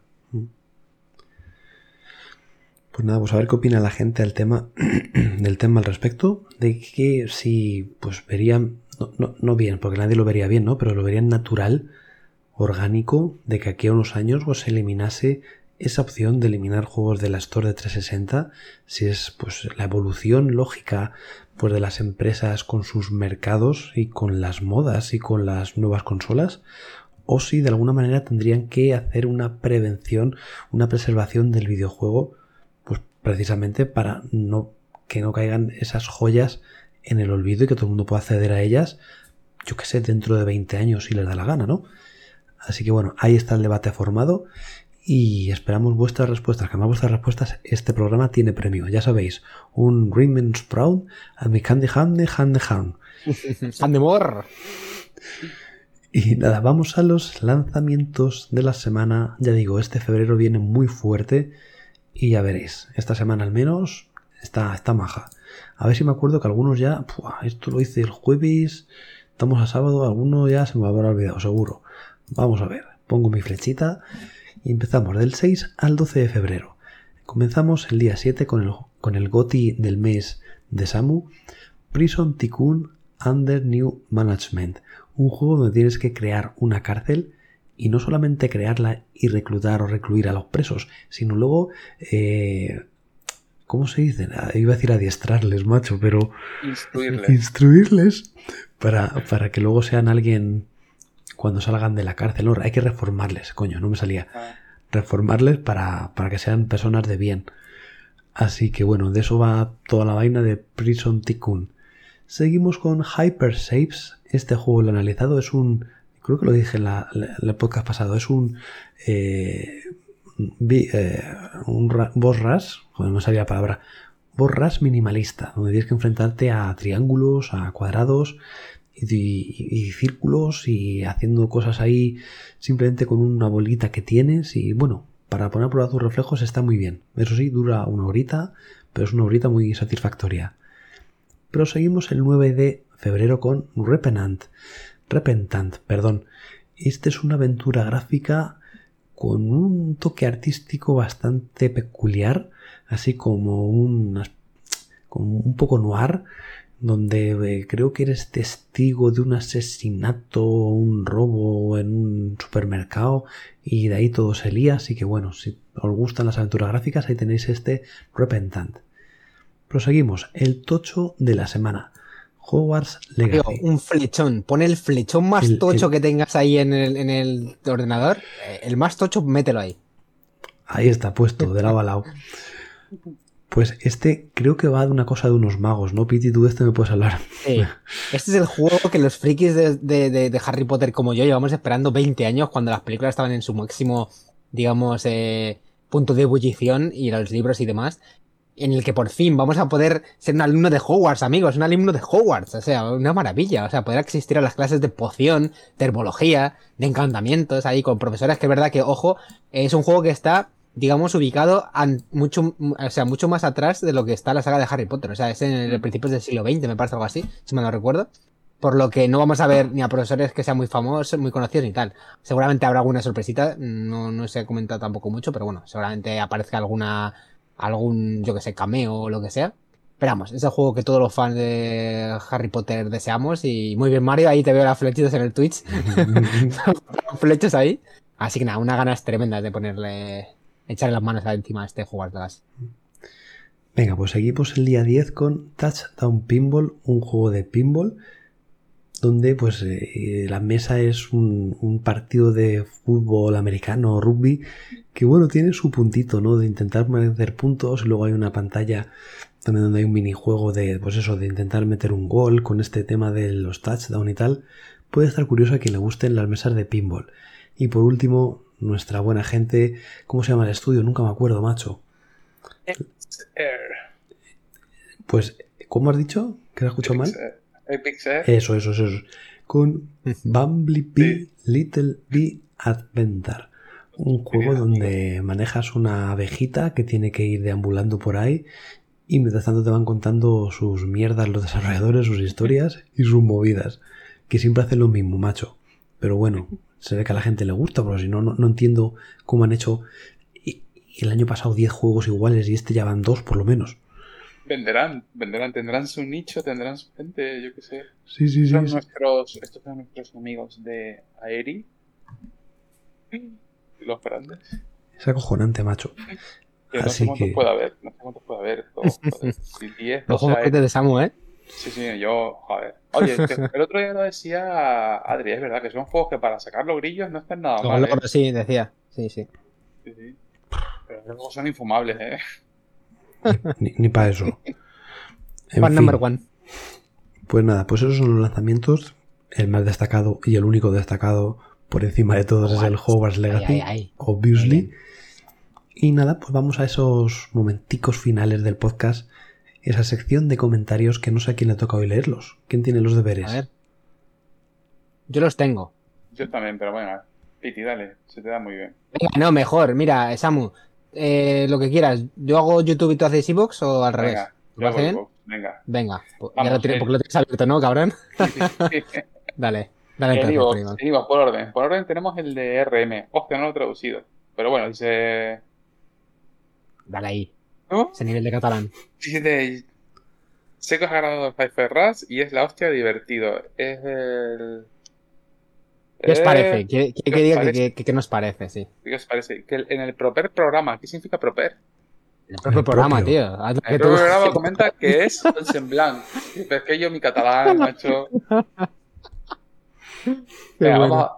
Le- Lee tú de, el de RM para hacerlo haciendo amigos, es algo haciendo amigos. Es que de verdad. Oh, ya ves, macho. No, que, que comentemos qué nos parece el Hyper Red. Yo creo que lo hemos comentado, ¿no? Al principio Eh. del, del programa, que nos encanta. Es un juego. Mario todavía no ha jugado, ¿no? No.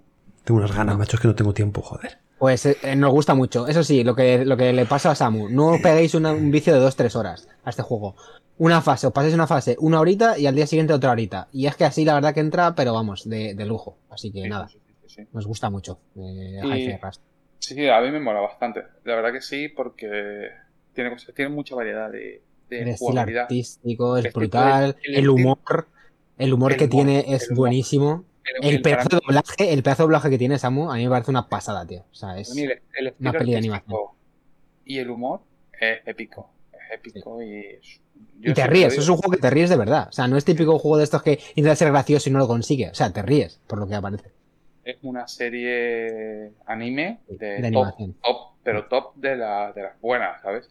Y luego eh, el estilo artístico recuerda a una recreativa, pero que es Mm. una recreativa con un shell shading brutal a 60 FPS y 4K que se disfruta como un enano. Es como dice un amigo, es un juego de hace 20 años, pero en 2023. Sí, con sí. todas las mejoras técnicas posibles, un sistema de, control muy depurado. Pero tal, es un es juego que no. Sí. Es, es el típico juego que te enco- encontrarías en un salón recreativo eh, en los 90 Mm, mm, y que acabarías picando, pero traído una consola y espectacular. Tal cual. Es que nos gusta mucho aquí Hi-Fi Rush. Es uno de los juegos del año. Seguramente aparezca en nuestros juegos del año, yo creo, de 2023. Dentro de, de 11 meses, cuando lo hagamos.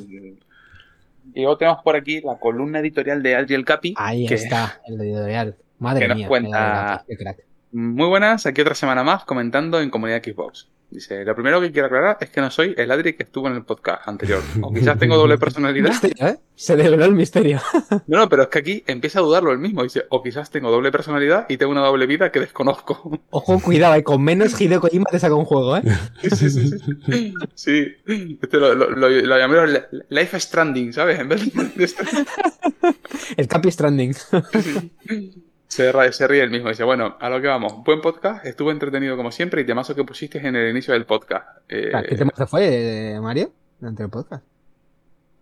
No me acuerdo, No me macho. acuerdo yo tampoco, macho. Joder, qué mal. Ostras, Hay que escucharlo, Bueno, ¿eh? Aquí el director de orquesta es Mario, así que es el que elige los Sí, sí. temas. Y ahí está. Mario, vez alguna vez nos pregunta, pero como tampoco contribuimos y lo dejamos igual, pues sigue eligiendo. Sigue el Temazo, bueno ¿eh? de Adri el Capi con... Bueno, a lo que vamos. Eh, estuvo entretenido, buen temazo eso. Eh, en cuanto al evento de Xbox y Bethesda, me parece muy bien que haya un E3 donde enseñen los juegos. Bueno, un E3. Aquí no hemos entrado nosotros a hablar del E3, ¿eh? Claro, es verdad. ¿Habéis, ¿habéis leído algo? Un poco por encima.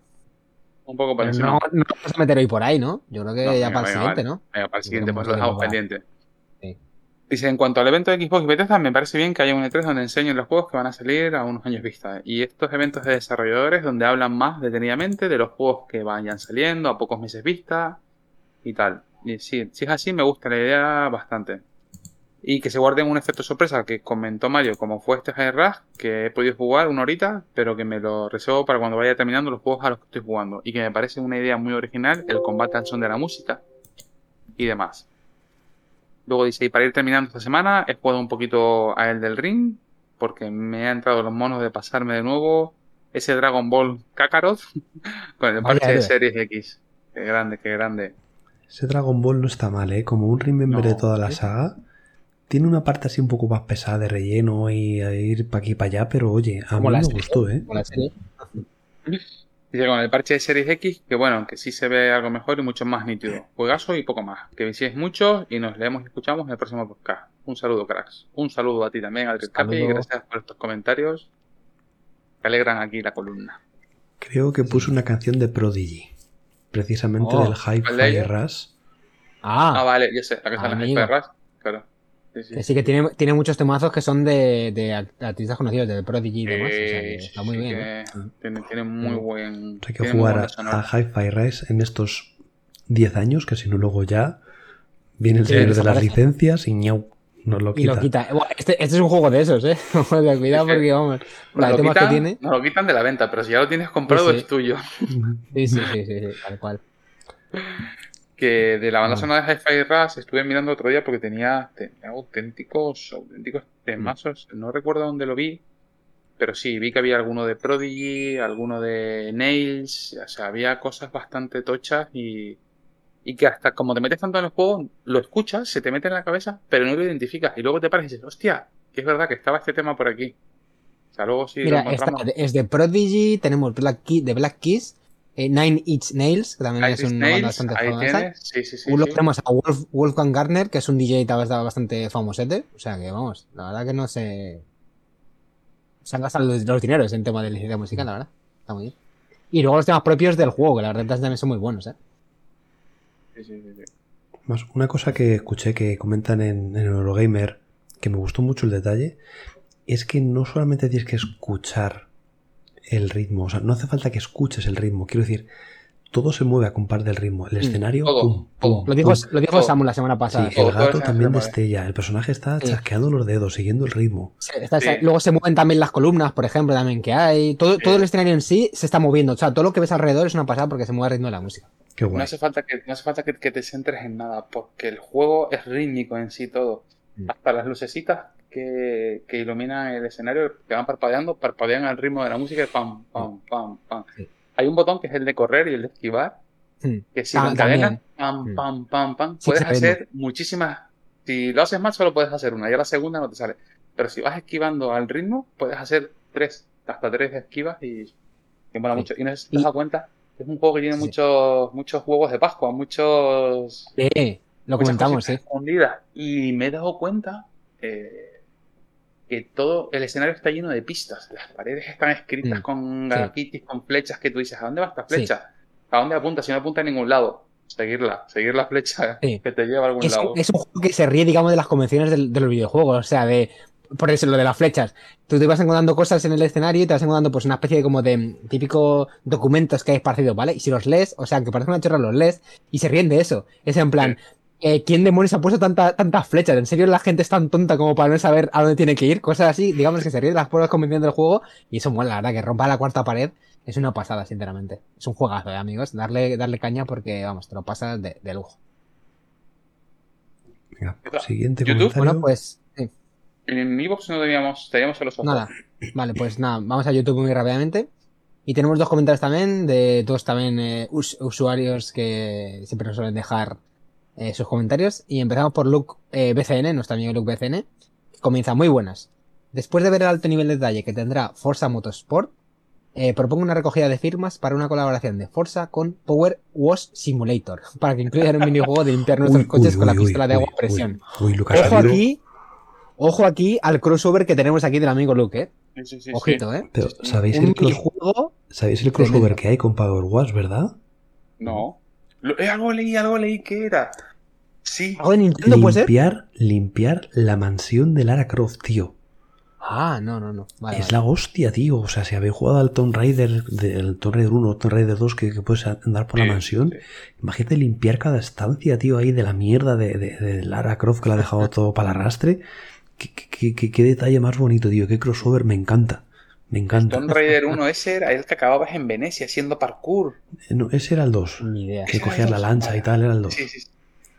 Vale, vale, vale. Qué, qué idea de olla de juego. Pero que ibas al gimnasio este de Lara que tenía enorme para hacer ahí todo el recorrido que tenía el circuito. E- Era increíble, macho. Uf, pues qué ganas de, qué ganas de limpiar la mansión, Ojo, macho. ojo, ojo, amigos, porque estoy mirando la noticia ahora, ¿vale? Que esta semana ha salido en, en consolas eh, Nintendo Switch y en, y en consolas PlayStation, ¿vale? Y aparte de eso, han también metido un DLC, ojo Samu, en el que eh, vamos a poder eh, limpiar también eh, Midgar de Final Fantasy VII. Samu, Qué grande. de Final Pero- Fantasy VII. Y es, una, es, es oficial, o sea, es una colaboración oficial. Qué Tremendo, bueno, ¿eh? tía, qué bueno, qué bueno. El Sí, sí. Overwatch ya era una experiencia en sí misma, pero se ve que está que ha calado bien y porque Sí, si no, no, no tendría este tirón, ¿eh? Pues no Es que es colaboración con Square Enix, pone aquí, ¿eh? Por lo que estoy mirando la noticia, ojito, ¿eh? Hasta gente. Pues lo que dice Luke no es tontería. Hay gente que se adicta a limpiar el coche, ¿eh?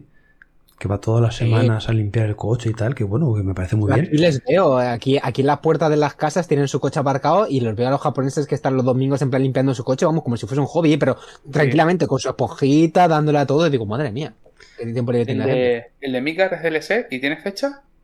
Eh, sí, eh, perdona, macho, que lo tenía aquí la noticia. Necesito- y se ese no lo necesito, Mario. Ya, vamos. A ver, te ese. digo. Eh, mm, mm, mm. ¿Sabes lo que es Según editor, eh, Midgar, se llama Midgar, Midgar Special Pack, ¿vale? Sí. Es una expansión gratuita ¿vale? No, no hace falta dinero, así que nada, ahí lo tienes. Y el 19 de enero salió la de Mansion Croft, por aquí. Y ya está disponible, ¿eh? La de. La de... No, perdona. Eh, recibió una fecha aún por determinar. O sea, Ah, todavía le falta. Vamos, va a ser gratis, o sea, Samu, así que la tendremos yo Qué creo. grande, también. qué grande. Midgard con toda su mierda, con todas sus factorías, con toda su.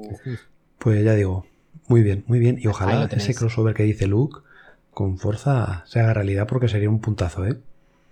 Hombre, ya han veo. hecho con dos franqui- franquicias de PlayStation, ¿no? Un poco, bueno, Final Fantasy y tal. Ojo que a lo mejor en un futuro no hagan también otra con Nintendo. Yo es que, como está también en Switch, digo, a lo mejor hagan algo con Mario o con alguna cosa así. de- Ojito, ¿eh? Digamos, que hagan eh, crossover con todas, ¿eh? Eso Buah. sería bastante potente, ¿eh?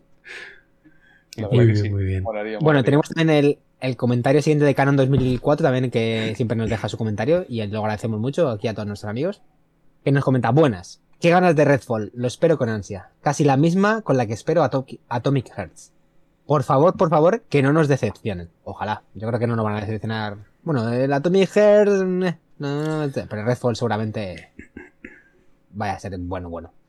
Y dice, por cierto, qué curioso el Inculinati, ¿no? Curioso y extraño, pero muy interesante. Eh, pues luego continúa. Estoy en un dilema. A ver qué opináis. Bueno, Tras el Death Stranding, ojito, Death Stranding, que recuerdo que eh, le preguntaba a Mario la semana pasada si merecía sí, la pena. ¿no?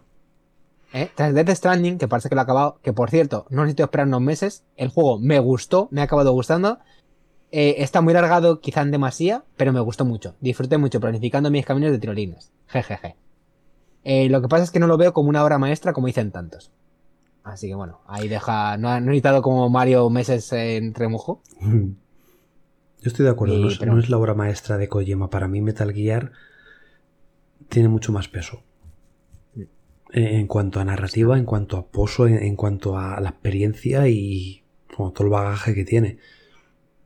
Jo, a mí Metal Gear 2, fíjate que a nadie le, le hace mucha gracia, pero el Metal Muy Gear bueno, a 2 mí me gusta mucho. a mí me encantó, ¿eh? sí. Y del Substance luego hicieron otro que está también en el GameCube, es el Twin Snakes, que es un remake del primero. No sé si lo conocéis, que es uno de los juegos más valorados de, de GameCube, que también me lo pasé. Y buf, la verdad que ahora te metes el de PSX a lo mejor, vamos, se te caen los ojos eh, con los pixelacos que tenían Play 1, pero el de, el de GameCube, el Twin Snakes, que utiliza el mismo motor gráfico que el 2, está de, de lujo, ¿eh? O sea que si tenéis a lo mejor ganas de, de- de jugar a un Metal Gear, al primero que diga, eh, darle a ese porque está de, de lujo, la verdad. Pues por la jugabilidad, macho. Porque responde el muñecato en las zonas de sigilo, como meo la caja Sí. esta, tropiezo, me giro, no lo pillo. Pasa el tiempo. molaba. Es inexorable. Eh, y continúa. Bueno, después del Dead Stranding dice que no sabe con qué juego ponerse. Dice, quiero jugar al Tommy Hearts cuando lo pongan, pero falta unas semanas. Eh, y antes, eh, perdón, eh, que se me ha pirado. Mm, antes que faltan unas semanas. Y dice, y tengo en la biblioteca el Elden Ring, ojito, Bueno, Dying Light Ojo. 2, Dragon Ball Z Kakarot y Far Cry 6. Creo que no me da tiempo a terminar ninguno de estos antes de que salga la Tommy Hearts. Ya te voy diciendo, amigo, de que no. Bueno, A ver, Vamos. Bueno, el día sí, 21. Hoy me dice, ¿cuál me recomendáis? Así que estamos nada, a día joder. 5. Te quedan 16 días para la Atomic Heart. Si juegas 8 horas diarias, te da tiempo de terminar el del ring. no, eh, no le hagas caso, a Samu no le hagas caso. Una bajita laboral y yo creo que te la acabas, ¿eh? Pero el Dragon Ball Kakarot no sé si eran 30, 35 Es muy largo, horas, ¿eh? Bueno, y el Sí. Far Cry, Far Cry 6 tampoco, ¿no? ¿Te vas al modo Sí, historia? pues por ahí eh, también. Mario? Yo me lo pasé y no, pues por ahí también. Ahora te lo digo. Mira, el Far Cry 6 la historia son 22 horas, que lo tengo yo aquí, ¿vale? no, O el sea 6 que, era bueno, más no largo, pero ¿Cuál, cuál? el 6 era, era más largo que el 5. ¿Sí? Pero aún así Pues sí, aquí- yo- le da tiempo, La historia ¿eh? principal son 22 y luego si te vas con, lo- con misiones secundarias y tal, me pone 39. Que ya puede ser un poco más, ¿no? Bueno, cualquiera de los dos le daría tiempo. Y Menos el Kakarot, la el, historia solo son 30 horas. O sea que... casi menos el Elden, cualquiera de los dos le da tiempo. Vamos Pero a ver. qué nombre, el Elden, el Elden Ring. Y el Dying Light 2, que yo lo he jugado tampoco. El Dying Light 2, la historia solo tengo, solo son 25, 26 horas, me parece que me pasó a mí. O sea, que sin meterte en, en secundarios. Ay, no me salen las comparativas, maldición, para ver cuán- cuánto tiempo me lo pasé. Bueno, da igual. Eh, yo te recomiendo otro, amigo eh, Canon 2004. Hi-Fi Rush. Ya hemos hablado tanto, 10 horitas, te lo acabas en una semana, una semana y pico jugando un poquito cada día. Y perfecto para Tommy Hearts. Así que no, deja esos juegos en remojo para, para otra, para más adelante. También nada, te digo dice, que bueno, se puede alternar bastante bien. Yo creo que Atomic Heart con Dragon Ball son juegos que, que, que- yo que, que una hora jugando al día estás hasta el ciruelo. Sí. porque siempre un poco más hacer, hacer siempre lo mismo y, y- y Claro. Puedes combinar No son juegos de maratón. Hay, hay juegos que son o de que te puedes pegar una maratón tremenda de jugar y que no te vas a cansar. Y juegos como eso, como el Half-Life Rush, que son juegos que es mejor a, a sorbitos. O sea, poquito a poquito lo disfrutas mucho más que pegando la panzada que al final Sí. acabas harto. Mm, Correcto. Mm. Así que, nada. Y nos comenta un pequeño soplo que nos pega aquí nuestro amigo Canon 2004 y dice, bueno, ah, dice, seguro que, lo- que ya lo sabéis, pero Fortaza la del Far Cry 6 Golden Edition por 10 euros. Ha caído con los puntos rewards. Saludos. Bueno, Nada. pues, Ahí lo igual. tenéis para el que... No sé si sigue todavía la oferta esta, pero bueno. La verdad que 10 euritos por una pedazo de edición tan completa. eh, vamos, Ahora hay ofertas de anime todo el mes Sí, lo comentamos, sí. para quien la quiera. Había cosas interesantes, no me acuerdo el qué, pero había cosas interesantes. Había mucho, estaba el, eh, lo diré, de juegos de One Piece también estaba, estaba el, ¿cómo se llama? El Scarlet Nexus también, que lo quitaron del Game Pass hace poquito, que también es un juegazo, a mí me gustó mucho. Y bueno, tienes ahí la verdad que bastante contenido muy chulo. Y Mm. a ver, eh, ahora que he disto esto del Far Cry muy rápidamente, yo no soy insider de Xbox ni nada, pero está ahora mismo eh, las ofertas de Xbox en, en el la Store, los juegos de Ubisoft, súper eh, rebajados. Últimamente me ha llegado a mis oídos otra vez la movida esta de que Ubisoft Plus va a llegar a Game Pass. ¿Vale? Esto que se lleva hablando mucho tiempo. Cuando el agua suena. No, cuando el río suena, perdón, agua lleva. Eh, así que bueno, yo no voy a decir más, pero esto huele a que, vamos, viendo cómo está Ubisoft de mal, la verdad que están en números rojos, que pues, están fatal, la verdad, no tienen ni para ni para comer los pobres. Eh, yo creo que esto de que lleguen a Game Pass, vamos, eh, está al caer. Así que vamos, No. yo no compré ni un juego de Ubisoft por ahora hasta que hasta que Yo igual, yo igual estoy, estoy- detrás de comprar Valhalla, que tengo todo- todos los Assassin's Creed, pero no lo compro por lo mismo, pero vamos, lo compraré. Va a caer. Pero en un así que nada, eso universo paralelo donde Microsoft no se mete en el barrizal de Activision, Ah. Ubisoft ya sería ya Sí, sería sí. propiedad de, de Microsoft, sin duda. Tal cual. Así que nada, ese es el pequeño consejito del día. Y nada, con esto acabamos con los mensajes de la semana. Agradecer a todos nuestros amigos y que nada, que nos sigan comentando, pues nada, la semana que viene, que habíamos dicho, Mario, bueno, lo del sorteo, y que nos comenten por los juegos de 360, qué les parece, que, pues toda la polémica del bazar que ha habido. Y aparte también una pequeña cosa, no, no nos gusta pedir mucho, pero nosotros, como decía Mario hace tiempo, comemos de likes. es Entonces, verdad. si en Spotify, si en Spotify y en YouTube nos ponéis ahí un pequeño like, aunque, aunque sea una- es, nada, es un clic nada más, la verdad que nos ayuda mucho el tema de la visibilidad, así que nada. eh, Y en Evox también, en todos lados. En eso, en, en Evox y en, En en YouTube, Apple hombre. Podcast también, que ahí tenemos ahí las estrellitas, nos ponéis 4 o 5 estrellitas o las que queráis. Mira, qué, qué delgaditos estamos de, de- de- de no comer. No comemos, comemos a 30 likes. Nos tenemos que repartir lo- los likes que tenemos cada semana y como son tan poquitos, pues mira, que no nos da ni para, vamos, ni para nada. Es verdad, darle al like, por favor. nada. Like. YouTube y Evox y, y Nos podcast ayuda también, mucho. Podcast. Y Igual nada, pues dicho lo cual, gracias por el reminder, friendly reminder. Vamos con las despedidas, así que, Don Piti, y, y contigo es que uf, cada semana es un mundo, tío. Bueno, eh, yo creo que últimamente he puesto ya una sección del el minuto de oro es el minuto de enseñar cosas, ¿no? Sí, Y claro. la verdad que esta semana venía con ganas de joder un poco al amigo Samu, porque yo sé que esto le va a joder mucho y, y me apetece fastidiarlo. O sea, es que me- hoy, hoy vengo con ganas de fastidiarle. Entonces, vale, ya sé Venga, que- venga. Voy a dejar, la me voy a dejar, me voy a colocar, venga. Mira cómo se acerca la cámara el tío. A ver, espérate, lo voy a preparar. Esto, ¿vale? Como siempre, amigos, eh, que los que estéis escuchando en, en podcast, iros al, a YouTube. Eh, hor- eh, minuto, estamos en la hora y 32 ahora mismo, así que nada. Eh, voy a enseñar aquí una cosa que yo sé que ahora va a decir de todo, pero bueno, lo voy a comentar por aquí. No es un juego antiguo, es un juego nuevo, relativamente nuevo, así que nada, sin más dilación. Chararán, chararán, chararán. Qué bonito, ¿eh? Bueno, ese se viene para España, ¿no? Edición especial. Yo tenía la, la edición normal y lo que he hecho esta semana ha sido venderla normal y por 4 euros de diferencia me he pillado esta, que la verdad que era un ofertón preciosa en formato parece un libro, Guapo. que viene, bueno, el juego el juego de Shin-Chan en Switch, ¿vale? Que también está en España. En, en España solo es en, en Solo en digital, Samu, solo en digital, sí. Todo en digital. Entonces, la en- verdad que esta edición en físico aquí eh, japonesa es brutal. en- Que viene con una especie como de, pues no sé, es Oh. como una especie de diario, bastante chulo, de, bueno, por poner cositas, eh, de este, ¿cómo se llamaba este en España? Eh, no me acuerdo. acuerdo, macho, No me acuerdo. Y lo más potente es este librito, Memory se llama, que es sobre cómo se ha hecho el juego. Y que me parece una preciosidad. Qué chulo. Y viene con un montón de info, con eh, las escenas del juego, o sea, eh, las pinturas que están hechas a mano, que me parece una pasada, la verdad, este juego. Así que nada, una edición súper chula, la verdad que, te- Muy que- chula. que me agencié. Los dientes nada, largos, por- no. Gigantescos. Lo sabía, sabía, porque sé que este juego el amigo Samu lo tenía entre, entre ceja y cega. Así que nada, este Sinchan. El juego en sí, no sé si. la- no, creo que no habéis jugado ninguno de estos, ¿no? No. Eh, el juego en sí, artísticamente, es tan bonito que no te importa que el juego en sí no sea bueno. Porque en realidad el juego va- es bastante aburrido. O sea, es sinceramente. Se nota que es un juego muy para un público infantil.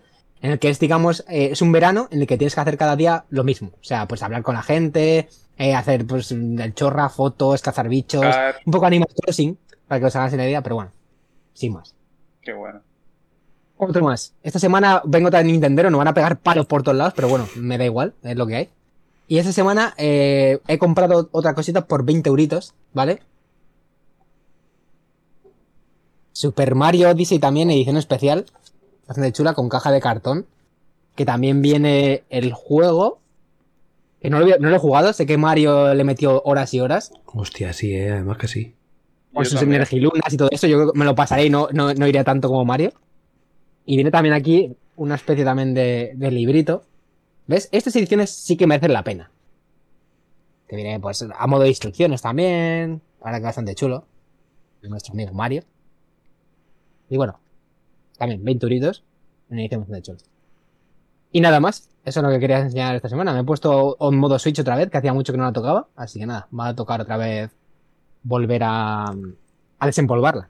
Que hace siglos que no, que no juego a Switch. Tú no sé si lo sabes, Samu, pero en un metaverso alternativo, que no metaverso, es la realidad, a Miguel le presté el Luigi's Mansions 3 mientras estaba aquí en España para que lo jugara y tal. ¿Eh?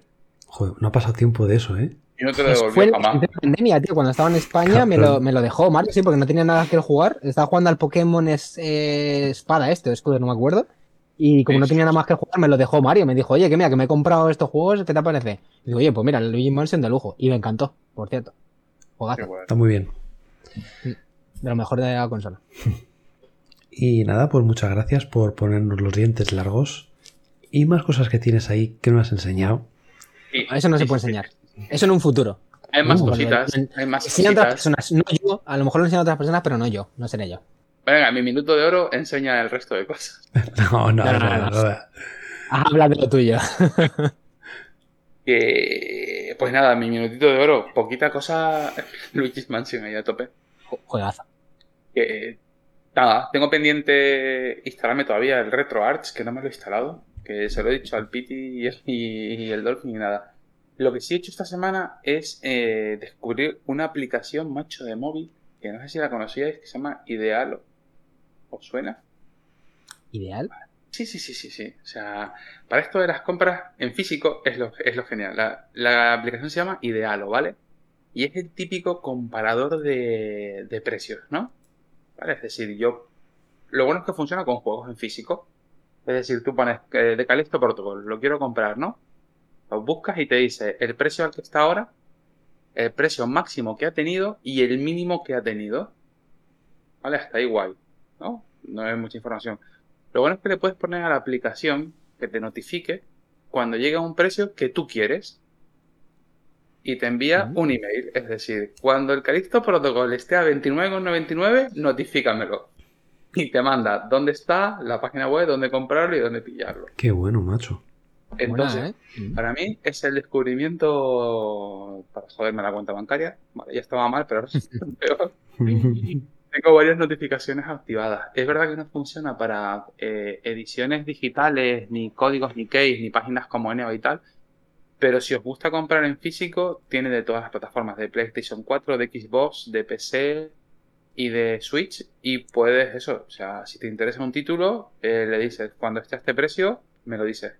Me enteré de ella porque durante el Black Friday un par de amigos la usaron para, para eso, para ver si el producto estaba en precio, en rango de precio, el precio más alto que había tenido, el mínimo, y si todavía bajaba del que ellos querían, que les notificara. Y algunos pillaron bastantes, bastantes gangas chulas. Así que ahí la tenéis. No me pagan nada, Pero como me parece una muy buena aplicación y una muy buena alternativa, ahí la tenéis. Idealo. El logo es como un carrito súper así yendo a toda hostia. que está guay. Y, y la, la aplicación no tiene anuncios, no te piden nada, ni que pagues, ni que te logues, ni nada. Yo creo que sacarán algo de beneficio si compras a través de ellos. Si utilizas el enlace para comprarlo. Y aquí, no sé, no sé si la veis, pero vamos, estoy. Mm. Todos juegos de También tiene, tiene, tiene versión web también, lo estoy mirando aquí en, en el ordenador y la verdad que está muy bien, sí. Te pone el juego más barato, la versión más barata de- del juego que, que buscas y bueno, está bastante bien. Sí. Estoy viendo que perdición, ¿eh? que hay algunas que tienen incluso que te ponen case, ¿sabes? De la key más barata de algún juego, pero no es lo, no es lo para lo que yo lo uso y no sé qué tal funcionará porque es complicado. Al final el tema de las keys, desde que depende de donde la pilles, del momento Mm. y de tal, puede variar mucho. Pero os digo que si os molan cositas en físico para tener en la colección, es súper ideal. Y ya está, ese es mi minutito de oro. Muy bien. Uy, qué maravilla. Un minuto de verdad, ¿eh? No me lo Sí. creo. Pues Sí, sí, sí. nada, me despido yo, señor Mariette 900. Pues como empecé, más o menos, con el Mikado.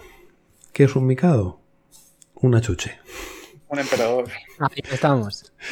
No. Que hay, varios Mikados, ¿eh? De varios colores. Y hay unos que son de chocolate con leche, otros que son de chocolate puro. Pero bueno, quiero hablar del Raiden 4 más bien.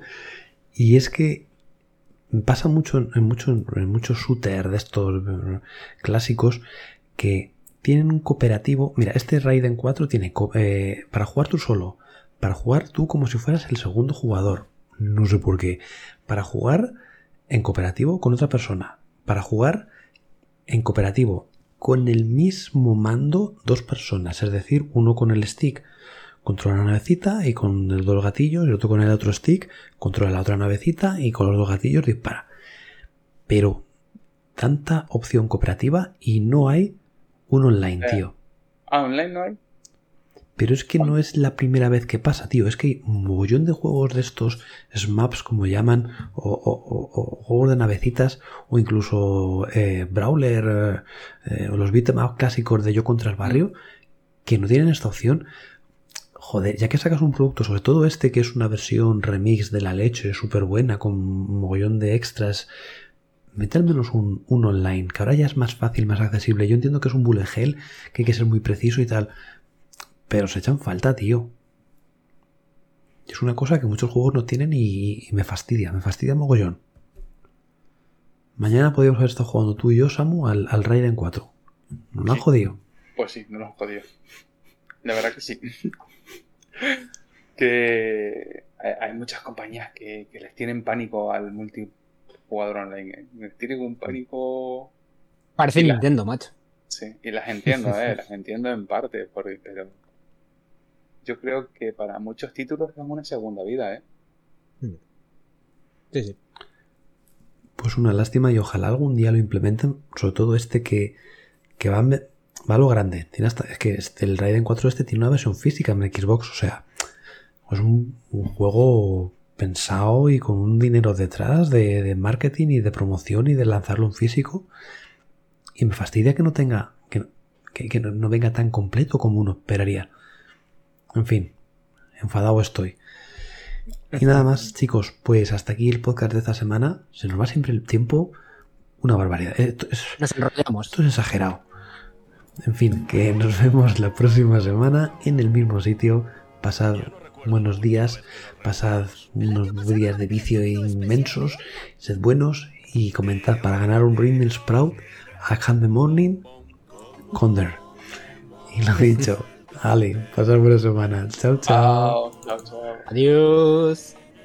Cada día me despido peor, macho. Tenemos que hacer una despedida tipo youtubers, tío. A ver si nos preparamos Eh. algo, macho. Y quede mejor así, en plan, los tres, y cosa, ¿no? Sí, como los Olfamidas. Una canción, los tres. Sí, sí, como el Team Rocker, ¿sabes? Yo creo que de eso. pues, ¡El número!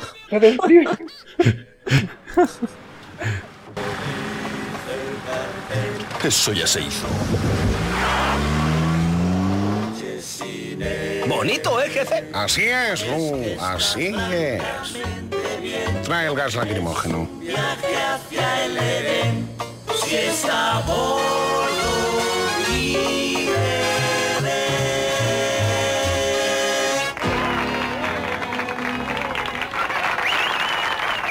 Quiero dar las gracias en nombre del grupo. Espero que hayamos superado la prueba.